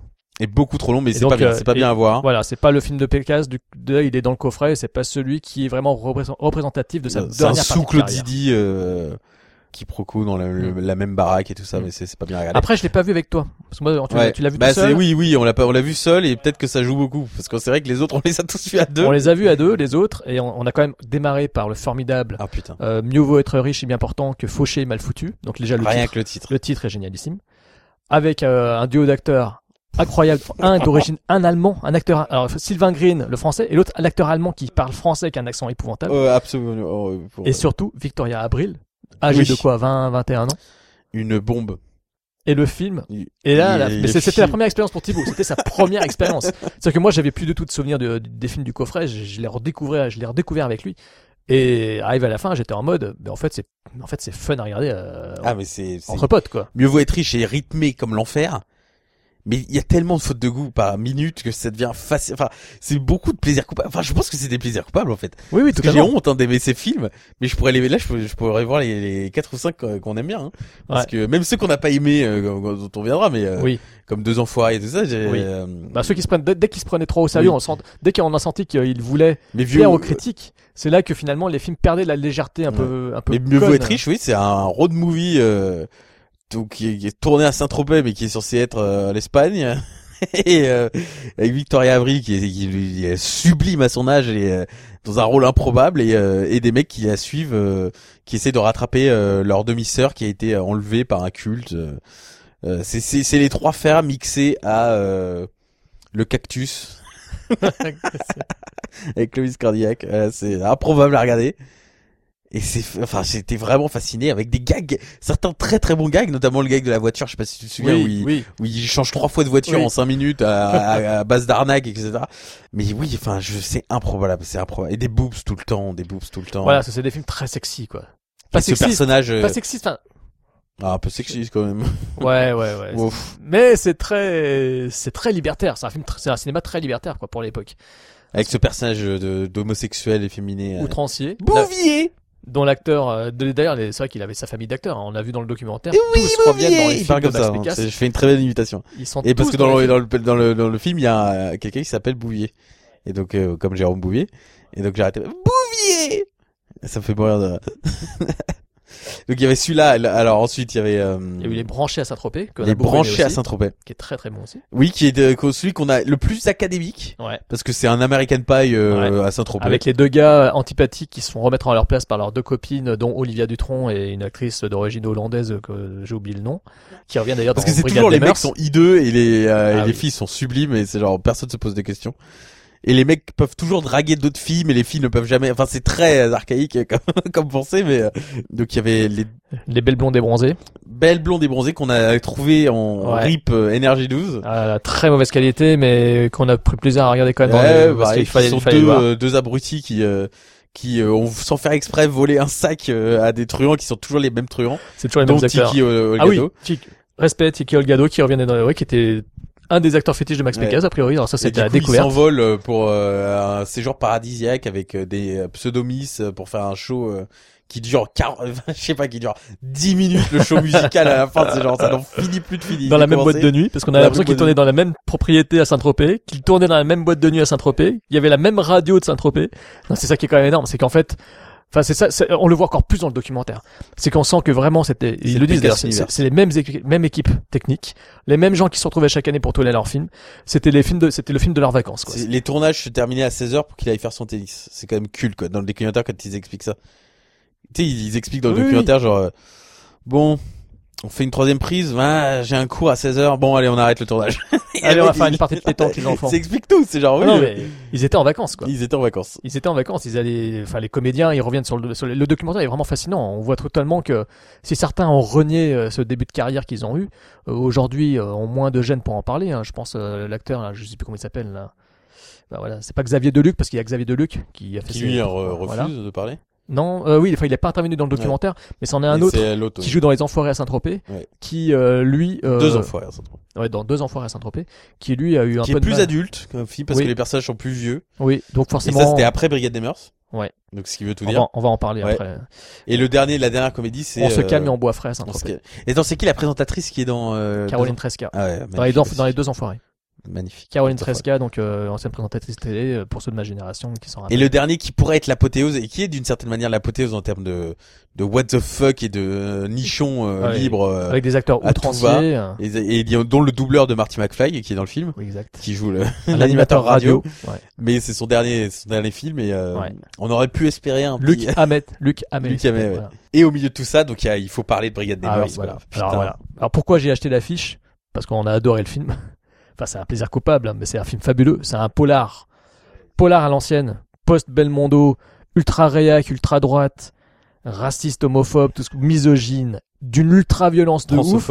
Et un film qui démarre sur un flic qui se la pète à la Cobra Stallone, mais qui n'est pas du tout euh, Stallone, qui n'a aucun charisme qui n'a aucun charisme, qui passe son temps à arriver en mâchant son chewing-gum, euh, en se demandant qui a l'air de tout prendre à la cool, et qui termine, qui se termine euh, après être passé par des scènes atroces où on torture des femmes avec des tessons de bouteilles, Oui, et qui se termine sur un, un final slasheresque avec des, des découpages de membres à la machette, des scènes gore, un bad guy génial un bad guy j'adorais cet acteur L'acteur est totalement habité par son personnage de psychopathe et ça en devient le film en devient fascinant. Donc en fait c'est une heure et demie. Et ça n'en finit plus de finir. C'est, il y a 10 000 personnages dans les 10 premières minutes. On se souvient plus des noms. C'est genre, mais qui est quoi par rapport à qui? Qui, euh, il y a Mehdi, il y a truc. Alors je tiens à dire une chose. Alors deux choses. Bon la première c'est que j'ai dit à Thibaut que dans le coffret Arrow du film Ronin de John Frankenheimer, le mec qui fait le livret de 40 pages sur Ronin avec Jean Reno et, Je et- Ronin, et- et mais- De- ouais, Ronin avec Jean Reno et De Niro avec Natasha McKillon avec Sean Bean. Il revient au travers du texte sur Brigade des Mœurs. Il compare le film à Brigade des Mœurs. C'est quand même hallucinant. Il y a ça. Et la deuxième chose, c'est que Thibaut a retenu tous les personnages du film. C'est-à-dire que moi, j'étais largué au bout de 10 minutes. Et à la fin, il me disait, mais non, mais lui, c'est le dealer, c'est Michou. Et lui, bah, ça, c'est Michel. Bah, elle est avec euh, Jean-Pierre. Mais il comprenait tous les personnages. C'est là que je me suis dit, ouais, le mec, il est scénariste. Il arrive à comprendre tous les arcs ouais, narratifs ouais. de chacun. Bah, non, mais c'est hallucinant. surtout un fan. avant J'étais largué de complet. Et Thibaut Turca a retenu toutes les ramifications, tout ce qui réunissait les parce qu'il y a personnages tellement de personnages. Il a, il y a une scène au milieu du film où on- il agit tellement mal avec sa femme, on sait pas pourquoi, elle a rien fait la pauvre, et il l'emmène, tu sais, dans une, dans une partouze. Et il est genre, bon, vas-y, fais la partouze. Et t'es genre, mais pourquoi tu l'as emmené dans une partouze? Ça n'est jamais expliqué très malsaine, c'est vraiment- il y a vraiment non, des scènes qui Non, mais c'est incroyable. Mais Brigade des Mœurs, faut le, il faut le voir pour le croire. Et il est édité chez Gaumont dans la collection. Dans la euh, Gaumont à la demande, ouais. donc euh, vraiment une collection qui se veut euh, une belle collection. bah oui, oui, où c'est aujourd'hui il y a des classiques avec Edith Piaf, avec Gabin et tout ça. et, euh, Brigade des Mœurs. qui interdit moins de 16 ans, qui est méga Ouais. gore. Ouais. Et la dernière partie, ouais, mais culte, c'est un, l'inspecteur Harry euh, en mode série B, euh, Gore. gore, et c'est, euh, Ah, c'est c'est improbable. Mais c'est, faut- enfin, c'est fascinant à regarder. Et Brigade des Mœurs vaut le coup d'œil juste pour le côté what the fuck du film, quoi. Je crois qu'il Ah faut oui, tous oui. l'avoir vu au moins une fois dans sa vie. Ah oui, oui, oui, c'est tellement fou. C'est puis c'est rythmé, on s'emmerde pas. Ouais, Ah non, honnêtement, ça euh, pas. on s'emmerde Puis il y a pas. tellement de personnages que tu C'est vulgaire. comprendre. C'est vulgaire. Les dialogues sont sortent de nulle part. Ah ben, Ah oui, il choper et- le sida ou je sais Ouais, pas il arrive, il dit, ouais, euh, t'as l'air en forme, euh, tu veux pas plutôt que je te file le sida? Il dit ça à un homosexuel. C'est le film date de 85, c'est-à-dire que c'est vraiment les années, les années sida à bloc, quoi. Enfin, c'est quand même, euh, c'était vraiment osé. Euh, le parti pris sérieux, mais en même temps tellement, tellement violent et tellement vulgaire et tellement outrancier fait que ça devient fascinant. Donc voilà, donc ouais, effectivement, c'était une découverte pour euh, pour Thibaut. Donc euh, j'espère que vous aussi, chers auditeurs, euh, si vous êtes curieux de nature, ce sont pas des films à regarder tout seul hein, quand même, par contre. hein. Non, non, non. Ni sobre. Voilà, c'est des films à regarder avec, euh, une bière et un pote. Voilà, voilà. Mais vraiment en mode, vous allez voir quelque chose de complètement, euh, Oui, il faut s'attendre à une bouse et vous serez très content. voilà. Parce que ce sont des films divertissants. Enfin, en tout cas pour les meilleurs qu'on ait vus, même si c'était des très mauvais films, ce sont des films fun à regarder à plusieurs. Ouais. C'est des films En divertissants. priorité, donc les brancher à Saint-Tropez pour voir son film le plus normal, qui pourrait être un teen movie normal. Ouais. Euh, mieux vaut être riche pour le côté what the fuck de l'aventure de ces deux frères et le, Et avec la, d'acteur. la première, alors c'est ça qui m'a, d'ailleurs, euh, anecdote. Je lance le film. Premier film que Thibaut Turca voit de Max Pécasse. Et la scène où il, euh, Sylvain Green fait une imitation, là. Au niveau de la voix. Ah oui, putain. Comment il dit déjà? Ah non, je, je, je, Ah, je sais plus ce qu'il ah dit. non, mais cet acteur est surréaliste à regarder. Ah, il se met à prendre un accent, il se prend un accent portugais, je crois, ou je sais plus quel accent il prend au téléphone, il fait semblant d'être euh, quelqu'un d'autre au téléphone, et c'est Il y a une tellement scène téléphonique, donc Victoria Ah. a pris dans une cabine, Ah là sauf qu'ils l'ont filmé donc derrière la cabine, donc il y a le reflet, mais en fait il y a le reflet de Paris dans la cabine, donc on ne voit pas Victoria April. C'est épouvantable. On voit on voit combien la cabine téléphonique était crade, mais on ne voit pas du tout l'actrice qui est à l'intérieur. C'est, et en plus c'est une, une scène filmée en contre-plongée, je crois. Oui. C'est juste improbable. Il y a celui-là, celui-là, donc mieux vaut être riche, les brancher à Saint-Tropez et euh, Brigade des Mœurs euh, Impératif.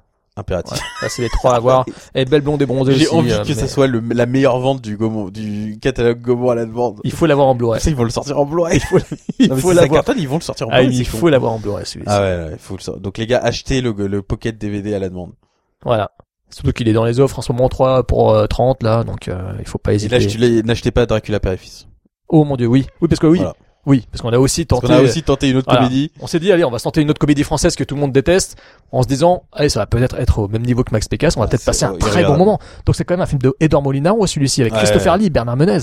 Et au final, C'est un euh, film Dracula. ouais, C'est en plus. Et au final, c'était épouvantable. La preuve qu'on a du jugement quand même. Donc on est Totalement, totalement. Parce que c'est un film quand même qui est respectable, un grand réalisateur, un grand scénariste, et au final, euh, tout ne fait pas un bon film. Donc comme quoi, les mauvais réalisateurs peuvent faire, parfois peuvent faire des choses très fun à regarder quand on est, euh, même quand on est sobre. Avant d'aborder les quelques raretés que j'ai vues récemment, et notamment euh, des dernières sorties Arrow, euh, on va vite faire un petit détour par une série qui a été diffusée notamment sur Netflix, enfin notamment qui a été diffusée sur Netflix, qui est donc la nouvelle série Marvel. The Defenders. Alors raconte un peu, tiens, vas-y, je te laisse en parler. The Defenders, euh, la série tant attendue euh, montée par Netflix, qui euh, qui en fait le l'Avenger télévisuel euh, qui regroupe euh, tous les euh, héros Marvel qui ont été euh, qui ont, et qui, qui ont été montrés dans les dans les séries Netflix, notamment Daredevil, Jessica Jones, Luke Cage et Iron Fist. Le meilleur personnage. le meilleur personnage euh, interprété par le meilleur acteur, il faut le dire. Finn Et- Jones. Et euh, toi. voilà, Finn Jones qui est magnifique avec ses Plein de cheveux blondes. Et, euh, et donc cette série euh, The Defenders qui les regroupe pour 8, huit épisodes alors que les, les séries solo faisaient 12 ou 13 épisodes si, si je me trompe pas. C'est ça? Ouais, 12 à 13 épisodes, tout à fait. 12 ouais. à 13 épisodes. C'est pour ça, là, on pouvait être rassuré de se dire qu'ils allaient pas faire une série, une saison encore de 12 épisodes. euh, Exactement. ont fait 8 Ou- épisodes, c'était suffisant, quoi. Où il pouvait y avoir des longueurs et tout ça, avec en plus un, un- un- une très haute tête d'affiche qui est Sigourney Weaver, donc qui joue euh, la méchante de la de la série. Et donc ça annonçait que du bon. Et verdict, euh, bah pas si bon que ça. Finalement, pas si bon que ça, même très en dessous de- des espérances, en tout cas de mes espérances. Mais euh, là, je vais aller faire pipi, les amis, mais euh, parce que je n'ai vu aucune série Netflix. Quelle est votre backstory? C'est peut-être le plus intéressant. D'où d'où vous venez avec Defenders? Ah non mais moi, je- moi, moi je suis fan de, de, de Daredevil depuis que je suis un gamin, c'est un de mes personnages euh, Marvel préférés, donc forcément euh, les séries, les deux saisons de Daredevil m'avaient énormément plu. Et comme euh, très dès le début ils avaient annoncé que vu le succès ils allaient forcément faire, euh, ils allaient forcément faire une sélection, une, sé- une série de de, de séries autour des personnages. Absolument, parce que moi, Daredevil. moi, je euh, sais que j'étais j'étais très très en attente de chacune des séries. Et au final, bah voilà, c'est que Daredevil qui m'a vraiment emballé. Le reste m'a prodigieusement emmerdé euh, quasiment. Absolument, parce qu'il s'avait démarré sur les chapeaux de roue avec euh, la saison 1 de Daredevil qui était juste super, euh, probablement une des meilleures séries de super-héros qui qui, qui, qui, qui, qui ait jamais été faite pour l'instant. Et j'essaie de réfléchir et de bien peser mes mots en disant ça, mais je pense que c'est le cas. Et, euh, et donc ils avaient embrayé direct euh, en se disant allez on va faire un univers étendu et on va faire les Defenders. Alors moi pour le coup j'ai j'ai pas lu énormément de BD quand euh, quand j'étais gamin. Je suis plus de la génération euh, d'avoir découvert les super héros au cinéma avec euh, notamment euh, Spider-Man, Blade et les X-Men au début des années 2000, fin 90 euh, début 2000. Donc du coup moi ce, format euh, en- ce format vidéo me m'a- m'attire plus forcément et euh, bon on avait tous vu la purge avec Ben Affleck euh, de, de Daredevil. La purge parce que moi c'est un film que j'aime bien. Oui non mais c'est Dans sa après version bah, c'est- director's cut.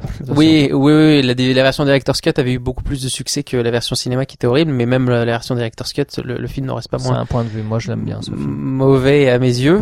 En plus mais, de ça, euh, il y a Colin Farrell qui me ressemble. euh, Enfin, je ressemble à Colin Farrell dans le film. donc, Ah oui, euh, alors pour tous les auditeurs qui euh, qui écoutent euh, la voix suave de Jérôme Van Bouvier depuis des années et qui rêvent de de le voir, si vous n'arrivez pas à, à l'apercevoir euh, sur internet, et ben euh, allez directement regarder le film car euh, c'est la copie conforme, c'est le sosie ou plutôt Colin Farrell est le sosie de Jérôme Van Bouvier dans dans Daredevil. Exactement le même, avec le- la cicatrice en moins sur le front.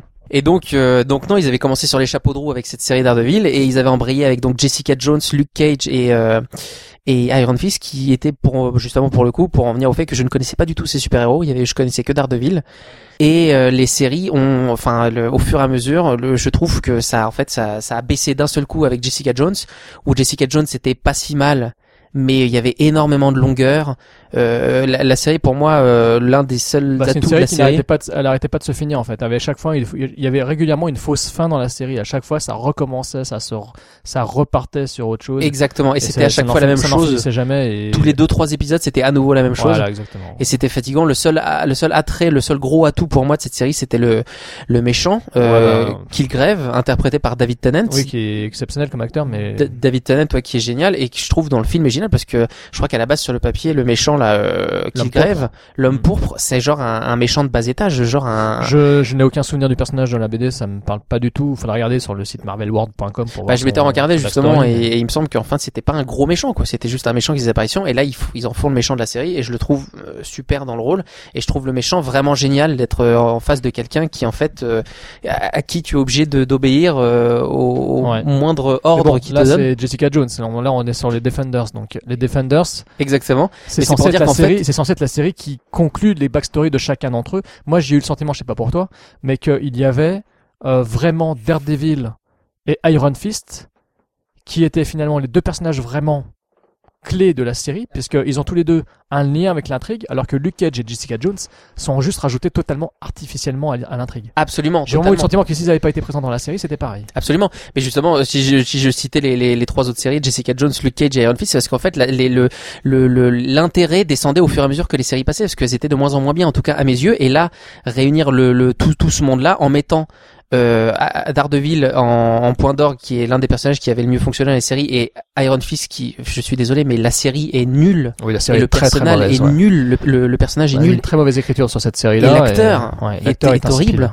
Et, et en faire le, le, le, le, le pivot de, de, de cette série, c'est, c'est, euh, Bah, ils en font le moins adulte, c'est le personnage le moins adulte des défenseurs, donc ce qui fait qu'il devient vite insupportable. On dirait un ado qui fait sa crise d'adolescence, quoi. On dirait un Absolument. enfant. Le, le personnage est un enfant. Mais à la Donc, euh, différence de Luke Cage et Jessica Jones, il est nécessaire à, à l'intrigue.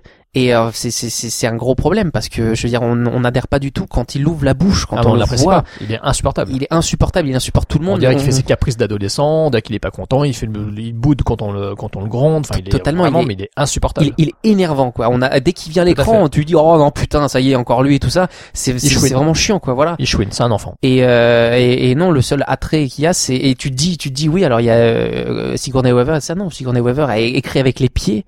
Euh, c'est ce- le personnage écrit avec les pieds. Il y a, il y a- ça n'a aucun intérêt, c'est vraiment relou. Bah, elle est juste là pour faire de la présence. Elle a pas du tout. En fait, je pense qu'ils ont voulu faire Vincent Philippe Donofrio dans la saison 1 de Daredevil ou John. Bertal dans la saison 2 de Daredevil. génial. Et sauf que bah ils en font euh, quasiment quelque chose de, de, de totalement euh, inexistant. C'est un personnage qui n'a aucune existence propre. Alors que c'est une, une excellente actrice, parce que c'est-à-dire que physiquement, elle a une présence, elle a quelque chose.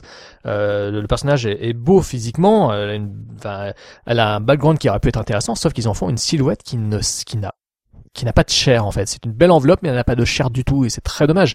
Et ça plombe totalement le film, quoi, la série. ainsi que, que, que, que le scénario qui, qui finalement il y en a pas il tient sur deux pages je dirais, je dirais rien sur le scénario mais au final Et pourtant Euh, 8 les- épisodes seulement. Hein. et huit Huit épisodes épisodes seulement, seulement. mais il y a des longueurs énormément de longueurs quoi donc euh, alors pour les fans euh, des, des, des, des BD qui les ont vus qui ont vu ces, tous ces personnages ensemble il doit y avoir un gros truc au cœur quand on les voit tous les quatre réunis se bastonner ou discuter et, euh, et j'imagine ça doit être le cas mais pour les gens comme moi qui ne les ont pas connus bah euh, voilà donc tu les vois ensemble tu dis ah c'est cool putain j'ai suivi les séries tout ça. Mais au final non c'est c'est chiant il se passe rien. Heureusement qu'il y a le personnage de Daredevil. Charlie Cox est super dans ce rôle-là, je le trouve, euh, je le trouve très bien. Et il y en a beaucoup qui, qui, qui l'aiment pas, mais moi j'aime dans, Bah non mais les acteurs sont, sont bons comme dans leurs séries respectives, c'est-à-dire que si on les a pas appréciés dans les séries respectives, dans leurs séries respectives, Jessica Jones, euh, Karen Ritter, euh, Kristen Ritter- c'est Kristen Ritter, pardon. Si on l'a pas aimé dans sa série, bah elle est insupportable dans les défenseurs parce que moi elle m'agace à faire la fille euh, un peu masque, qui est toujours en train de jurer de boire de l'alcool. Elle fait ni plus ni moins la même chose dans les défenseurs. Je, je- bon, je peux pas lui reprocher de faire ça parce que c'est ce qu'on lui a demandé de faire et elle le fait très bien. Bon après voilà c'est malheureusement c'est une pour moi c'est un coup d'épée dans l'eau et j'espère qu'ils vont rectifier le tir. Tu m'as dit que euh, The Punisher a priori ça serait pas inscrit dans cette mythologie là, ça, ça, ils le font en parallèle, c'est ça que tu m'as dit? Oui, exactement. C'est, c'est, euh, enfin, je veux dire, c'est dans le même univers, mais je veux dire, ce sera pas lié euh, à, c'est, c'est pas dans le but d'avoir, de, de l'avoir dans les Defenders 2. euh, si jamais Defenders 2, s'il y aura, parce que je sais pas trop les chiffres que ça a fait, mais, euh, mais voilà quoi. Je enfin, s'il y a un énorme succès, je, je sais, voilà. Le problème, je- que moi j'aurais envie de voir la suite donc euh, voilà. Bah, euh, j'ai envie de voir la suite pour Daredevil, encore une fois, comme beaucoup de gens, j'imagine, parce que, enfin, sérieusement, euh, faire faire un- une série sur quatre personnages dont on a trois, qu'on, deux qu'on s'en fout et un mais qu'on a envie d'étrangler à chaque fois qu'il ouvre la bouche. Euh, non, voilà, Bah, je, regardera pas- juste Daredevil à l'avenir. à la limite Voilà. quoi. Mais après, bon, ça perd en parce que vu que c'est suivi, vu que maintenant ça va, ça va être tout, tout va être connecté entre les quatre personnages, euh, on, on comprendra rien, donc on est obligé. Mais donc voilà, grosse déception et on et même on a l'impression que quelquefois ils ont pas voulu prendre de risques que, que Netflix ou Marvel ou les deux auraient pu aller plus loin dans dans certains trucs histoire de rendre la série un peu plus fun. Mais euh, mais non, elle est euh, elle est elle- elle- ça se prend euh, parfois beaucoup trop au sérieux et c'est dépourvu de, de de fun et de trucs badass et, et au final Et justement ça manque le- de costumes surtout. et ça manque de que- c'est un des reproches que beaucoup le font à la série, c'est qu'il y a que Daredevil qui pour le coup, euh, pour lequel ils ont pas respecté le personnage, le, le costume. Après, c'est vrai que Iron Fist, s'ils lui font son petit collant vert avec son petit bandana jaune euh, rigolo et son, ouais, ça, ça c'est un peu ridicule. Luke Cage, ils ont tenté par un clin d'œil dans la série Luke Cage, de lui faire son costume comme dans la BD de l'époque. Voilà, ça c'est c'est fun, mais c'est vrai qu'ils assument pas du tout le côté euh, super héros. Et surtout, surtout que j'ai l'impression en fait que plus les films sur euh, sur les quatre personnages et sur euh, et avec les Defenders à la fin là qui arrivent, j'ai l'impression que plus les films avancent et moins ils assument le fait qui oui les séries avancent, plus ils avaient plus, moins ils assument le fait que que ça se passe dans l'univers des Avengers parce qu'ils arrêtaient pas de faire des des de citer les personnages des Avengers euh, Hulk, Captain America, des trucs comme ça dans les débuts et aujourd'hui ils font même plus référence à ça donc on sait pas très bien s'ils ont continué euh, dans cet univers là ou pas et du coup c'est très déstabilisant et donc c'est c'est de moins en moins fun, c'est de plus en plus dark mais avec des personnages dont on n'a rien à cirer. Donc, Donc, bon, voilà. en, en gros, voilà, Netflix, faites encore un peu mieux s'il vous plaît, Ouais. et on espère que vous aurez mieux réussi votre coup avec Punisher. Et gérer euh, Daredevil 3. Voilà. Il y a, on connaissait Arrow. D'ailleurs, à ce sujet, euh, je suis super fan euh, des dernières sorties de Arrow. Euh, merci Qui n'est pour. pas la série avec le mec euh, non, l'arc, non, euh, non, non. Je parle ça. de, je parle de cet éditeur Blague anglais que Thibaut Turca m'a fait découvrir il y a maintenant peut-être 2-3 ans. C'est moi qui t'ai... Ah, Ah, c'est toi qui m'as fait découvrir euh, Ça cet me fait éditeur. plaisir ce que tu dis. Et, D'ailleurs, je te l'ai fait découvrir ou pas? Oui. Et Jérôme. Ouais, et donc c'est vrai que depuis, c'est un peu la course à celui qui va prendre le coffret Arrow Ouais, ou pas. très malsain comme. euh, Ouais. Qui aura le plus de coffrets Arrow, sauf qu'il coûte très cher. donc, Voilà, euh, ils sont. Ouais.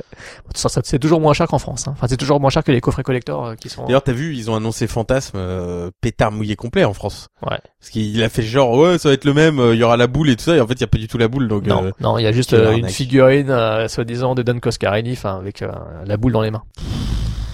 Après, je sais pas comment elle sera. voilà ce que à dire. Et à quel prix elle sera, surtout. C'est surtout ça. à 79,99. Hum, Vu ce qu'ils ont montré comme visuel, ça m'étonnerait fort. Enfin, bon, bref, en tous les cas, Arrow fait de belles sorties. Ils osent des films totalement improbables. euh, The Thing arrive. Il y a The Thing qui on arrive bientôt. précommander. Ouais, ouais, alors là, En la octobre. gro- grosse sortie. Euh, je suis heureux, ils ont fait un très beau collector de Brain Damage de Frankenheimer, qui est un film assez crade, assez Elmer, le malsain. Comment? C'est quoi? C'est Elmer? Elmer le remue-ménage. Donc euh, film très euh, très dark euh, de Frank Henenlotter, le papa de Basket Case, Euh, très belle édition. Euh, je, bon, c'est un film que beaucoup affectionnent. hein. C'est un mad un mad film hein, euh, pur et dur hein, sur la drogue, tourné dans des dans des quartiers un peu chelous de New York, la 42e rue, euh, un peu comme il avait fait pour son premier Basket Case. Donc c'est un film qui est quand même assez fascinant, assez cradin, qui parle de la dépendance à la drogue euh, avec une sorte de de métaphore avec une, bestiole qui se greffe sur ton corps et qui te donne de, qui te demande de le nourrir de cerveau tout en t'injectant une sorte de pro, de substance hallucinogène. Enfin, c'est un film sur la dépendance, c'est un film sur euh, le, le, enfin, c'est sur, c'est sur le junk, des, des junkies, l'addiction, etc. Donc c'est un film quand même, quand même très barré, très cradin et très malsain. Euh, le coffret Arrow, enfin le, le, le Blu-ray Arrow est évidemment formidable. Hein, le- voilà, donc c'est encore une fois une très belle édition et je pense que Thibaut adore le film. Je sais pas, tu, tu l'as déjà vu euh, Euh, je l'ai pas revu depuis très longtemps. D'accord, bon c'est peut-être l'occasion de le voir. intéressant quand même. non? On va peut-être le regarder ce soir alors. Euh, Tu l'as déjà revu? Oui, je l'ai déjà revu. C'est c'est truc que. Jérôme aime, aime faire et Dar je peux le témoigner, c'est qu'il revoit les films tout seul et après il peut les revoir, euh, mais genre euh, une heure ou deux jours après, euh, tranquille, ou une Oui. semaine après. Oui, euh, ouais, je fais pas ouais. ça. C'est bien, moi je trouve que c'est une bonne chose euh, parce que euh, quelquefois euh, vous faites des découvertes super Exactement. entre vous deux et après il y a des films que vous refusez de revoir, Kyler Clones. Oui. Et, euh, je sais qu'avec les Max Pécasse ça peut faire pareil donc voilà moi je trouve ça très bien les gens qui voient un film de qui ont qui revoient un film et qui peuvent le revoir et revoir euh, avec d'autres mondes et tout ça pour partager l'expérience. Ça c'est l'expérience Killer Clones euh, qui parle. Euh, finalement, tu l'as vu avec Tony Gaulle. Vu avec Tony Gauche mon pote qu'à Lyon, euh, vive Lyon, je vous aime. et donc euh, ils ont sorti également alors Psychose 2 et j'espère qu'on va le regarder ce soir d'ailleurs parce que j'adore Psychose 2. Tu l'as déjà revu, on va Et faire le alors, même débat et sur alors j'adore Psychose 2. Richard Franklin, le réalisateur de, de Patrick, je crois. Euh, Ah oui Il me semble, hein, c'est. D'accord. Il me semble que c'est le même Et réalisateur. Australien. Euh, Enfin, ça a vérifié. Je... Qui est écrit par un grand scénariste, non? Ouais. Tom Holland. Oh putain, d'accord. Donc, euh, bah, le papa de Fright Night, le papa de Chucky. Donc, euh, ouais, mais pour moi, en fait, en fait, euh, Psychose 2, moi, j'ai beaucoup d'affection pour ce film. hein. Darja fait l'une des pyramides de tous les temps. hors C'est laquelle. Qu'est-ce qu'il a fait Il a dit Tom Holland, il a attendu deux secondes, il a fait Spider-Man. Quelle abruti. Donc Psychose 2 qui est quand même un film que tout le monde considère comme, enfin que, que l'équipe technique, même le réalisateur, savait pertinemment qu'il pourrait jamais rivaliser avec l'original de le chef-d'œuvre de, de Fred Hitchcock, mais quand même, qui ont quand même Mais eu, ont quand même essayé. non, j'ai pas, j'allais pas dire ça, qui ont quand même eu l'idée de faire un film original, surprenant, avec euh, une intrigue euh, assez prenante, avec des personnages surprenants, avec euh, des twists, avec un revirement final qui euh, retourne un petit peu le, le film et le classique de Hitchcock. Donc c'est un film très très très amusant à regarder. C'est un film très fun à regarder, le Psychose 2. C'est un slasher. Il y a des meurtres graphiques. Le film est assez gore. Il y a des moments euh, très très très euh, très barrés. Anthony Perkins fait une prestation, donne une prestation vraiment euh, jouissive. Le personnage est très attachant parce qu'en fait on connaît le passif de Norman Bates. On sait qu'il est le tueur du premier Psychose. Euh, dans celui-ci, tout le film en fait détourne le personnage pour essayer de faire douter de sa rémission. Est-ce qu'il est vraiment remis de ses de ses travers psychiatriques ou pas? Est-ce qu'il a vraiment mérité de sortir de l'hôpital psychiatrique? Parce qu'en fait, il, voilà, il sort de l'hôpital psychiatrique, on le fait revenir chez lui, il travaille comme cuistot, etc. Il essaie de s'en sortir. Il y a la sœur, enfin Vera Miles, l'actrice Vera Miles, qui revient dans Psychose 2 et qui est persuadée qu'il a été relâché, alors que pour elle, ça reste le monstre qui a tué sa sœur. hein. donc, euh, on va pas refaire le film, on va pas raconter Psychose 1, mais Euh, spoiler. voilà. Donc, euh, elle refuse de, de le voir. Personne ne meurt sous une douche. Elle refuse, elle refuse de le voir sortir de l'hôpital psychiatrique. Et donc, toute l'intrigue repose sur est-ce que Norman Bates est, vraiment, vraiment redevenu normal ou est-ce qu'il est toujours sous l'emprise de sa, de sa psychose, de sa schizophrénie, etc. Et le film est vraiment, vraiment, vraiment fascinant. Et je trouve ça vraiment génial. Surtout que c'est un slasher. Il y a vraiment des meurtres euh, graphiques à l'ancienne et tout. Avec euh, de bonnes mises en scène, avec de bonnes idées. Et euh, des petits twists très fandards. Et à la fin, franchement, euh, ça, on tombe sur trois twists à la suite. Et c'est, très, très, très, très, très divertissant. C'est très distrayant. Et donc, c'est un bon slasher. C'est un bon, un bon film. Franchement, honnêtement, c'est un bon film, Psychose 2. On, on, on l'a beaucoup conspué. Je trouve ça très, très dommage. Je pense que son seul tort, c'est de s'appeler, c'est de s'appeler Psychose 2 et je pense que son vraiment son principal tort c'est de s'appeler Psychose. C'est le cas parce qu'il est très en dessous du du de, de- du, du, du premier quand même parce que enfin je Il est en dessous du premier, Je évidemment, vu il y a un moment mais, c'est vrai il- que voilà le twi les, les twists du film sont intéressants et le, le le le principe même du film est intéressant mais après il en reste pas moins quand même plutôt mauvais. euh, non non non, non non je suis pas d'accord du tout. Pas d'accord? Ah non je suis pas du tout, tout d'accord parce qu'en fait t'as une très bonne Bon. t'as de très bons personnages. non mais c'est vrai. il- Non non mais si tu l'as pas vu depuis longtemps re- revois revois-le parce qu'il y a quand même euh, le personnage euh, interprété par Meg Tilly face à Anthony Perkins. euh, la relation entre les deux personnages était géniale. La prestation de Perkins quand il euh, quand il a les moments où il perd pied, il sait plus s'il est dans la réalité ou s'il est dans ses fantasmes et tout. C'est c'est aussi très très fort. Il y a de très belles scènes et et surtout, il y a, il y a- il y a- le, le film est fun, quoi. Le film est fun.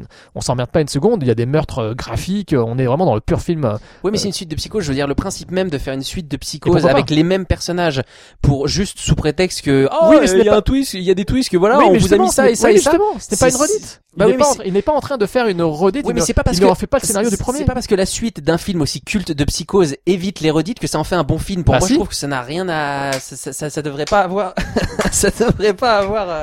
Euh... Fous-toi de ma gueule. Moi, je vous le ça dis. devrait pas, ça devrait pas être fait. Je suis désolé. Et le problème, c'est que c'est la, c'est- ça s'appelle Psychose 2, mais que c'est la suite de Psychose. Ça aurait pu être n'importe quel film, ok, mais arrête tes conneries. Moi, je vous le se dis. fout de ma gueule en honnêtement, honnêtement, ce film, je l'aime beaucoup.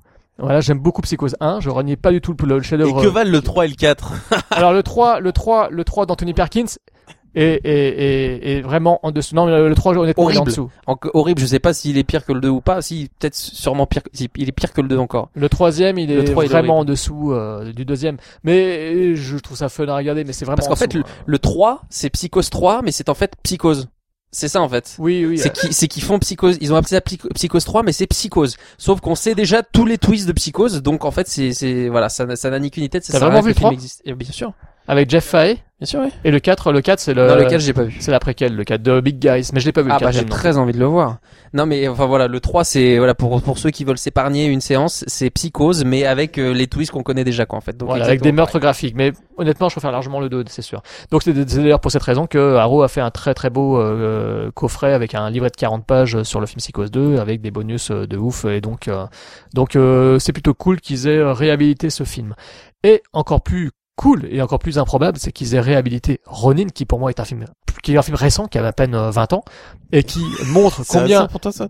Bah non, mais en fait c'est vrai, pour moi ce film est pas très vieux dans ma tête parce que il a été fait hier. oui, 20 ans. mais je l'ai vu. Pour moi, je l'ai vu. J'étais euh, étudiant et c'est vrai que dans ma tête, je l'ai pas vu. À long- 98? Bah, 19 ans. 97, 97. Donc, allez. Et oui. Et donc j'ai Faudra l'impression que ce film n'est pas si vieux que ça. Et en fait, si, il a déjà 20 ans, mais je me rends pas compte. Ça fait bizarre de me dire que je suis habitué à voir Arrow. vieux. Non, mais je suis habitué à voir Arrow euh, éditer des films de 1980, 1970, etc. Mais 97, ça m'a fait drôle. Ça me fait bizarre de voir un, un, un, un si joli coffret pour un film d'il y a à peine 20 ans. Et surtout pour un réalisateur. Bon, c'est pas un coffret, hein, c'est un amarret avec un fourreau, mais Oui, pardon, oui, excusez-moi. pas donné envie comme Tout ça à fait, tout à fait. Mais c'est une belle édition. C'est une belle édition. Il y a un très beau visuel. Magnifique cover. Voilà. Autant je suis pas du tout fan de leur dernière cover, je trouve que c'est très laid. Même The Thing, j'aime pas trop la nouvelle affiche, mais celle de Ronin est hallucinante. Je veux l'affiche en grand. La, la, la, la cover euh, qu'ils ont, la, Ouais, pour le coup, ils auraient pu faire comme pour euh, les PCs et compagnie, ils auraient pu faire un joli petit poster, ouais, c'est vrai. Ils auraient dû le faire. Euh, donc c'est un film de Frankenheimer, euh, le réalisateur américain qui, est, qui, est, qui aimait peut-être le plus la France, euh, qui a tourné beaucoup de films chez nous et qui a fait pas mal de, de films d'espionnage euh, très très cultes euh, comme Seconds, euh, Manchurian Candidate, je crois que c'est lui aussi. Euh, donc voilà, et puis Grand Prix aussi, Grand Prix qui est un très Grand très bon Prix. voilà, très très bon film. et donc Ronin qui vaut euh, un incroyable coup d'œil pour évidemment ses scènes d'action et ses scènes surtout de Sa poursuite fameuse automobile. scène de poursuite. Voilà. Keanu Reeves. Qui est donc euh, véritablement euh, exceptionnel. Très beau transfert HD pour ce film, c'est vraiment une réussite. C'est une hein. restauration 4K.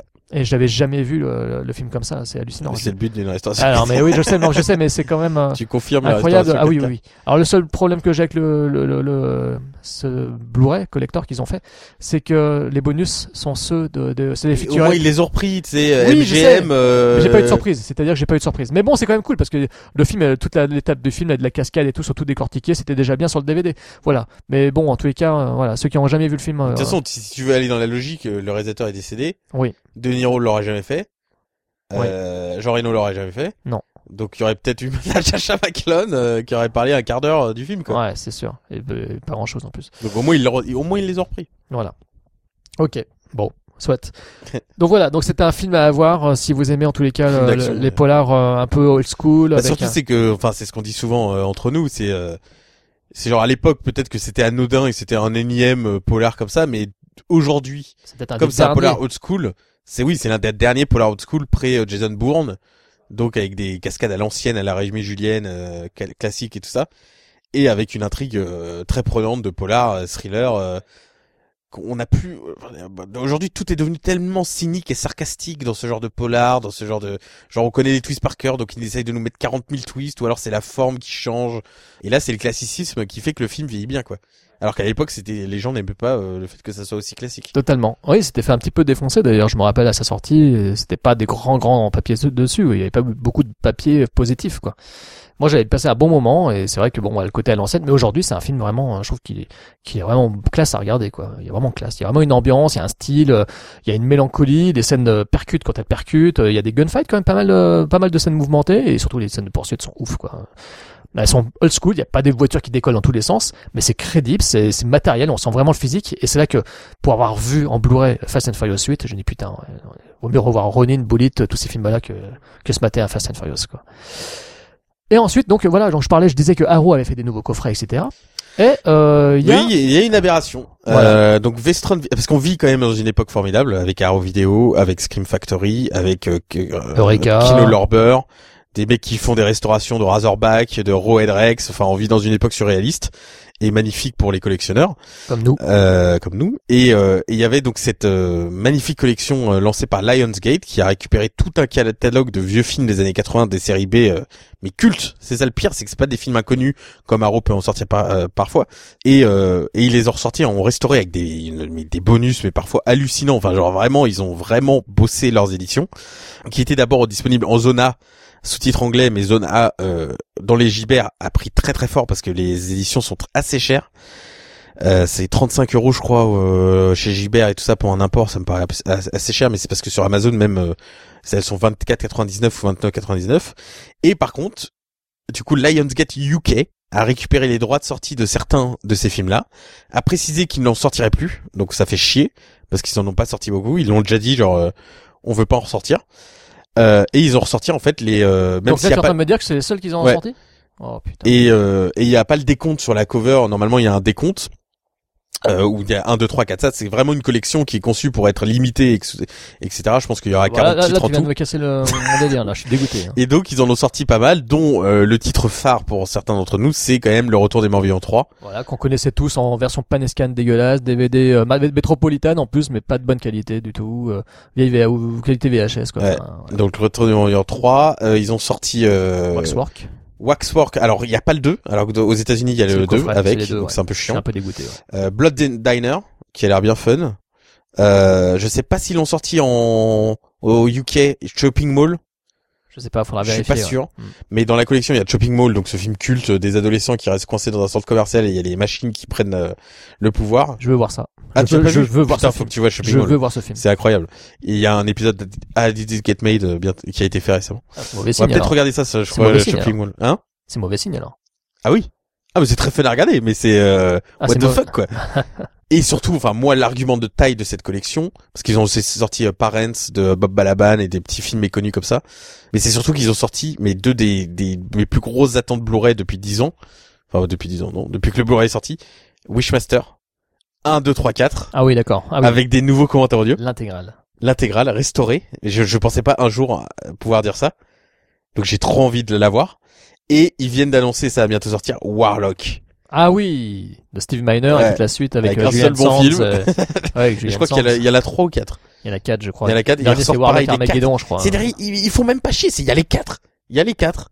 Et je Ils trouve ça magnifique. Ils feront peut-être ce dont je t'avais parlé, là, les prophéties avec euh, de Gregory Whedon. Ouais, euh, si c'est Lionsgate, euh, faut vérifier. Walken. Ah bah, il y a peut-être des chances jour, vérifier. ils Là, ils en sortent beaucoup moins. Ils ont sorti, je crois, 4 Je crois qu'au début c'était deux par mois, un peu à la ou deux tous les deux mois. Là, ils ont clairement ralenti, c'est un tous les deux, trois mois.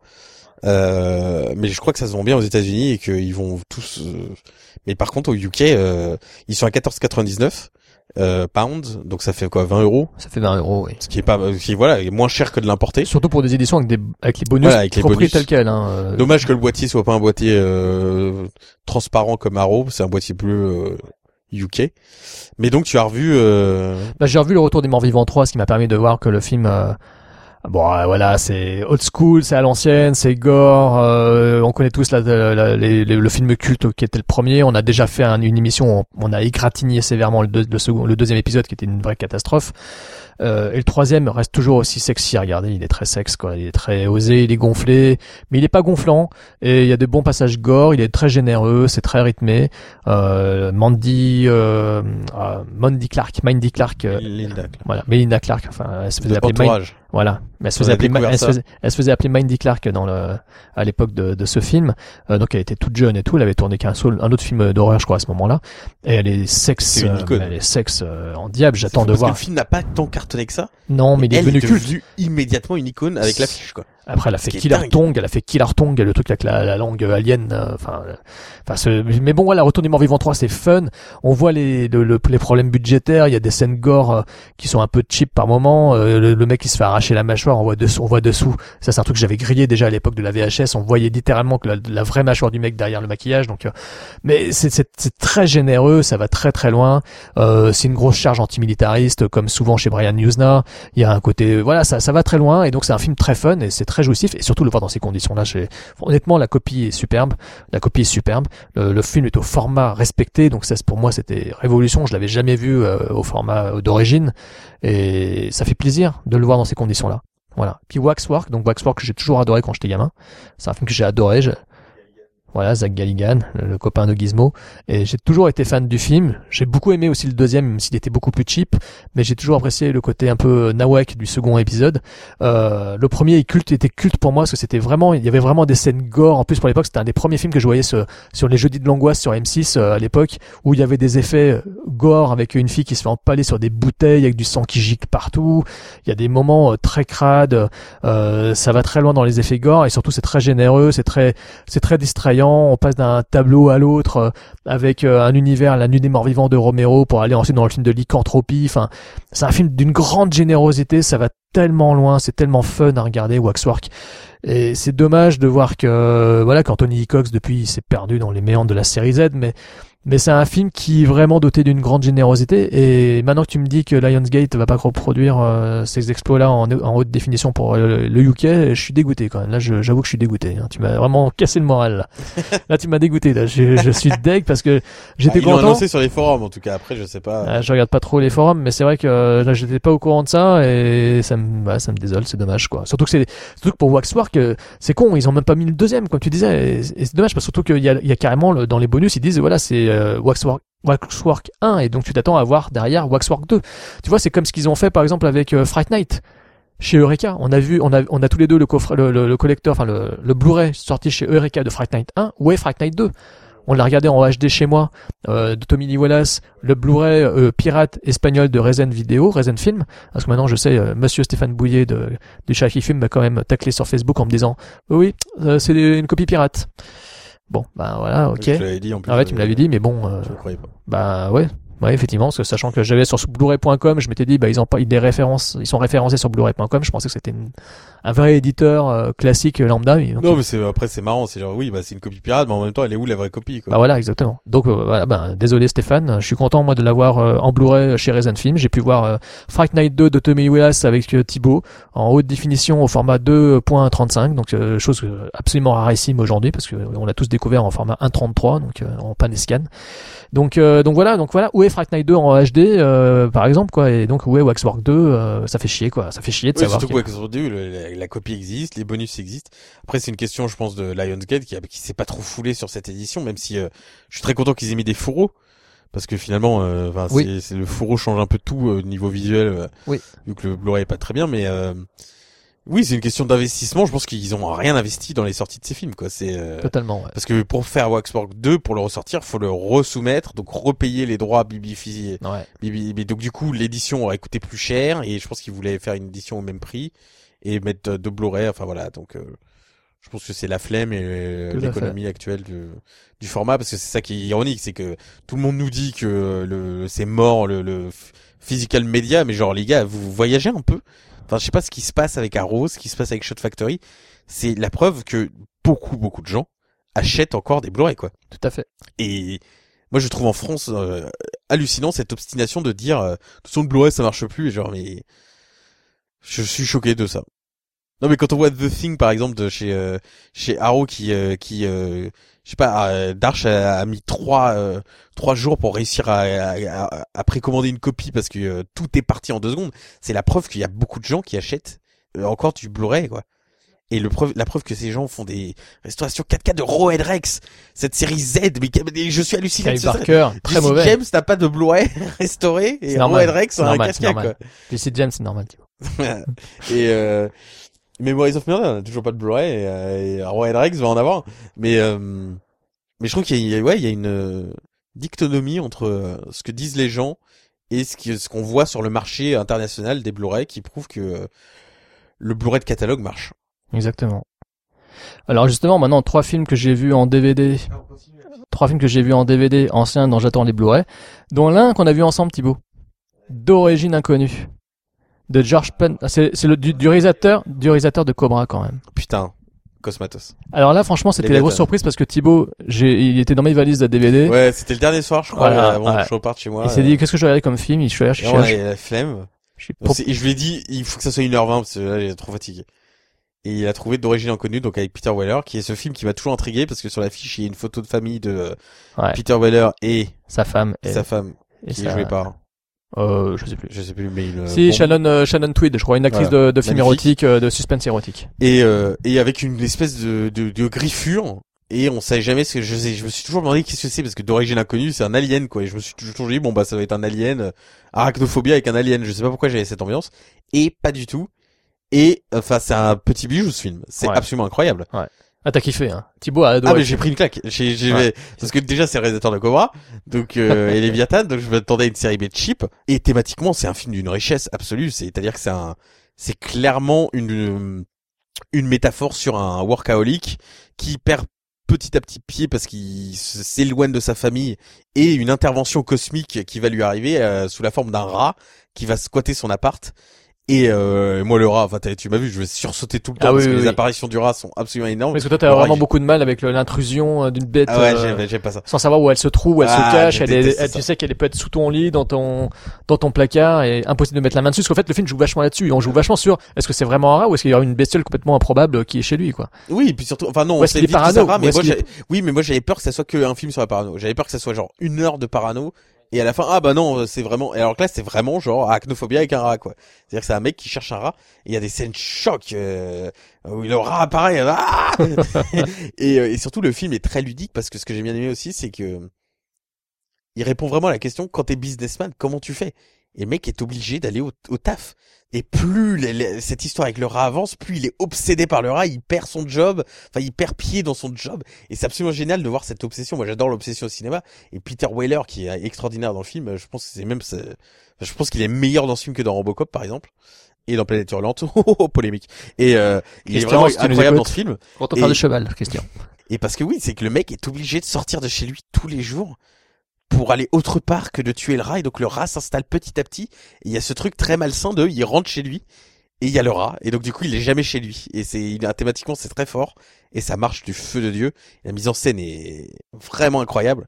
Il y a des moments, des petits moments où on voit une queue passer par-ci par-là dans le décor et, et je, je, je disais genre, oh, Ah oui. regarde à gauche! Et j'avais, oui, ah oui, non, mais ça, il y avait une queue gigantesque. C'était hilarant parce que moi qui me percutais, mais j'avais pas percuté sur certains passages. Thibaut qui était à l'affût du moins de détails parce que j'avais l'impression qu'en fait Thibaut était dans la peau de Peter, euh, Peter Weller et qui était stressé comme un Ah, diable. Et J'aime pas quand il arrive quelque chose de matériel au héros. J'ai beaucoup il de mal était- avec ça. Je il était au taquet à surveiller le moins de placards et en fait, il- dès qu'il voyait une queue de rat, il l'a repéré Ouais, avant tout le monde. Quoi. C'était mon angoisse. Je me, suis, je me suis dit, mais c'est pas possible, il repère tous les détails. Il m'a fait revenir en arrière dans le film au moins à deux, trois reprises pour voir qu'il y avait un morceau du rat qui se cachait quelque part dans l'écran. Quoi. Oui, et puis là, le film n'est pas avare en rebondissement, quoi. Et, euh, et je n'irai jamais aux toilettes normalement. Euh, Ah oui. Jamais de ma vie. Oui, c'est vrai, cette scène. Voilà. Ça vaut savoir arachnophobia. voilà. voilà. ayez toujours un hamac prêt s'il y a un rat, parce que Ouais. ça c'est génial. La solution où il se dit bah je vais dormir dans un hamac pour ne pas avoir de rat.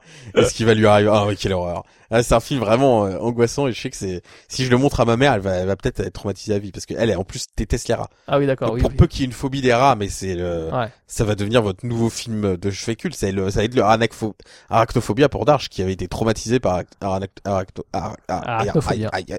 Ouais. Le film sur les araignées. Par le film sur les araignées. Exactement. Agatha. pas Agarophobia. Agoraphobia, c'est les jeux qui ont peur des films du film Agora de Alejandro Amenabar. Oh la vanne Elle Excellente vanne. vient de très loin celle-là. Oh putain Non, je suis choqué que t'aies fait cette vanne. en plus. Euh, C'est les filles qui ont peur d'Agora. euh, non. Ça ont vient peur de de- voir Ça vient de nulle part. Ça vient de nulle part. C'est random quoi. Bientôt en live avec Thibaut et moi à Ouais, Rennes, en à. Podren. Ne loupez pas les vannes live. ne loupez pas les fans live. 31 mars, Euh, je terminerai juste sur deux films que j'aimerais bien voir aussi en, en Blu-ray. Euh, L'organisation, le troisième épisode des aventures de Virgil Tibbs avec Sidney Poitier. Donc euh, le premier actuellement sur Netflix, Dans la chaleur de la nuit de Norman Jewison qui est un classique. Après il a fait Appelez-moi Mr. Tibbs que j'ai que j'ai pas vu. Et le troisième, l'organisation de Don Stakhanoviste de la télé, mais un film d'un fun. En fait c'est Vigilante Movie. Euh, c'est genre Magnum Force. C'est qu'en fait, euh, Tibbs, cette fois-ci, se retrouve face à une sorte de, de groupe de citadins qui se sont réunis pour braquer les mafieux et leur piquer de la coke. Et Tibbs se met donc de- en plus à les, à les, comment dire, à les aider et à les sauver des vrais mafieux qui veulent les dessouder. Enfin, c'est un film très fun, quoi, regardez. C'est très distrayant, très à l'ancienne, il date de 71 ou 72. Euh, c'est assez rythmé, il y a des scènes de poursuite à l'ancienne, on est vraiment dans un film très fun, il y a un petit, une petite facture euh, légèrement télévisuel pourtant, mais mais ça reste quand même très sympa à regarder et c'est un film très cool avec de bonnes petites scènes d'action. Et donc franchement j'ai pris euh, plaisir à le voir donc ce film s'appelle donc l'organisation hein, l'organisation qui est donc le troisième segment du tri de la trilogie euh, du personnage. Euh, et donc évidemment on est très loin du film culte du classique de Norman Jewison hein, dans la Oui, c'est un peu comme Psychose. C'est-à-dire, on prend un chef-d'œuvre euh, irréprochable et on continue les aventures qu'on n'a pas demandé, quoi. ça me paraît improbable qu'ils aient pas Bah non, en fait, ça, non, non, non, on pourrait dire la même chose. On pourrait dire la même chose de l'inspecteur Harry, mais on y reviendra dans Podsac. Mais euh, Voilà. oui, mais là, ouais. Voilà. Et ensuite, j'ai revu euh, Le secret de mon succès, donc de Herbert Ross, le mec qui a fait Sherlock Holmes attaque euh, l'Orient Express et qui a fait euh, Footloose. Herbert Ross, qui a fait Potin de femme aussi, avec un film avec Michael J. Fox. Un film que j'ai trouvé assez surprenant parce que ça, voilà, c'est le Qui parcours. fait d'un- partie de ces quatre euh, grosses productions universelles avec euh. The Hard Way Ah. euh, avec James Woods. Ouais. Donc Doc Hollywood et celui-là et un autre euh, dont je n'ai plus le titre, mais Teen Wolf. Ou Classe 84. irregardable, hein, Teen Wolf. Ouais, c'est, très nul, même le deuxième. Euh, donc, ben, c'est un film très fun en fait à regarder. Le secret de mon succès, j'ai trouvé ça très agréable à regarder. Bon, par contre, voilà, c'est très télévisuel pour le coup. On voit qu'Herbert Ross c'est pas un metteur en scène de génie. Non mais moi, non mais j'aime bien Footloose pour Kevin Bacon, quoi. Mais c'est très très embarrassant, mais mais celui-ci euh, plutôt vieilli, mais euh, assez intrigant, assez intéressant de voir le, portrait d'un jeune euh, Yupin, d'un mec qui, d'un arriviste dans les années 80. Et j'ai trouvé ça assez fascinant et assez immoral comme film à regarder. C'est très immoral. Euh, Il y a vraiment un côté euh, très malsain de, de cette, dans cette peinture du monde euh, de, des, des mecs en costume dans les grandes tours, euh, des grands businessmen euh, aux États-Unis. Je trouvais ce film très très très étrange, très malsain, très. Enfin, c'est une comédie en même temps c'est une satire. Ça se veut un peu farce. Il y a des passages avec des un côté vaudevillesque qui ne sort de nulle part dans le film.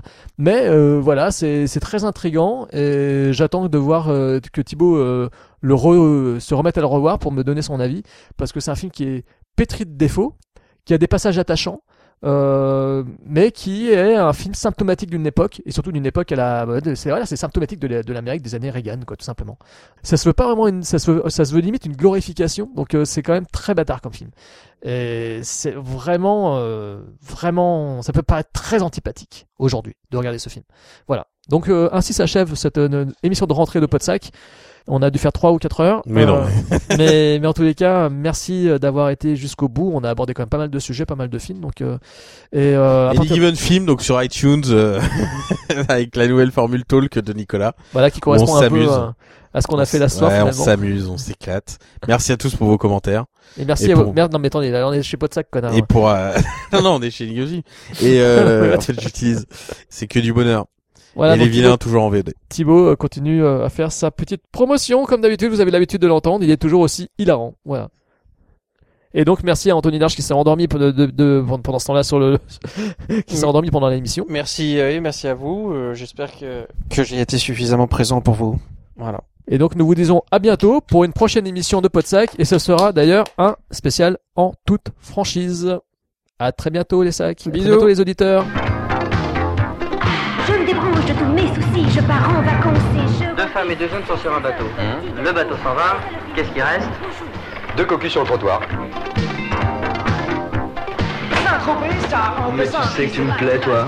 Ça me pénètre, ça commence à bien faire les machos, hein le pied. Mon okini, mini, cunu, si tu veux bronzer, faut prendre T'es sûr qu'on s'est pas gouré de baraque, non Je plais, je plais, c'est quoi ce que je plais C'est quoi vos prénoms c'est Inga. Moi, Léonore. Karine. Vous, foutez-moi la paix, hein Et tu circules, on a déjà donné là, hein Allez hop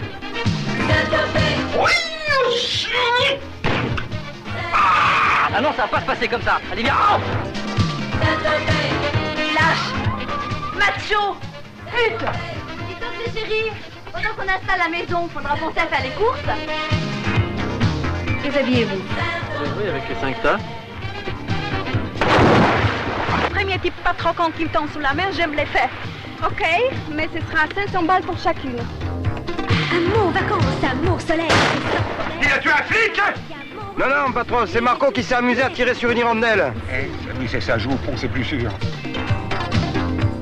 Dessin, Monsieur peut plus faire l'amour normalement. Tu fais l'amour comme un homme des cavernes.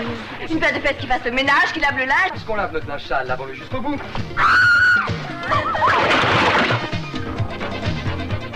Dégueulasse-toi T'es vraiment comme petit con Tu vas me quitter. Moi aussi, je m'en vais. Non, tu crois pas qu'ils viennent de nous coxer nos deux nanas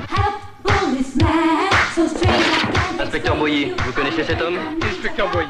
Pièce à conviction. Pièce à conviction. Vous allez les fermer vos gueules, oui Réservoir touché Parabrise touché Tu joues à la bataille navale ou quoi hein?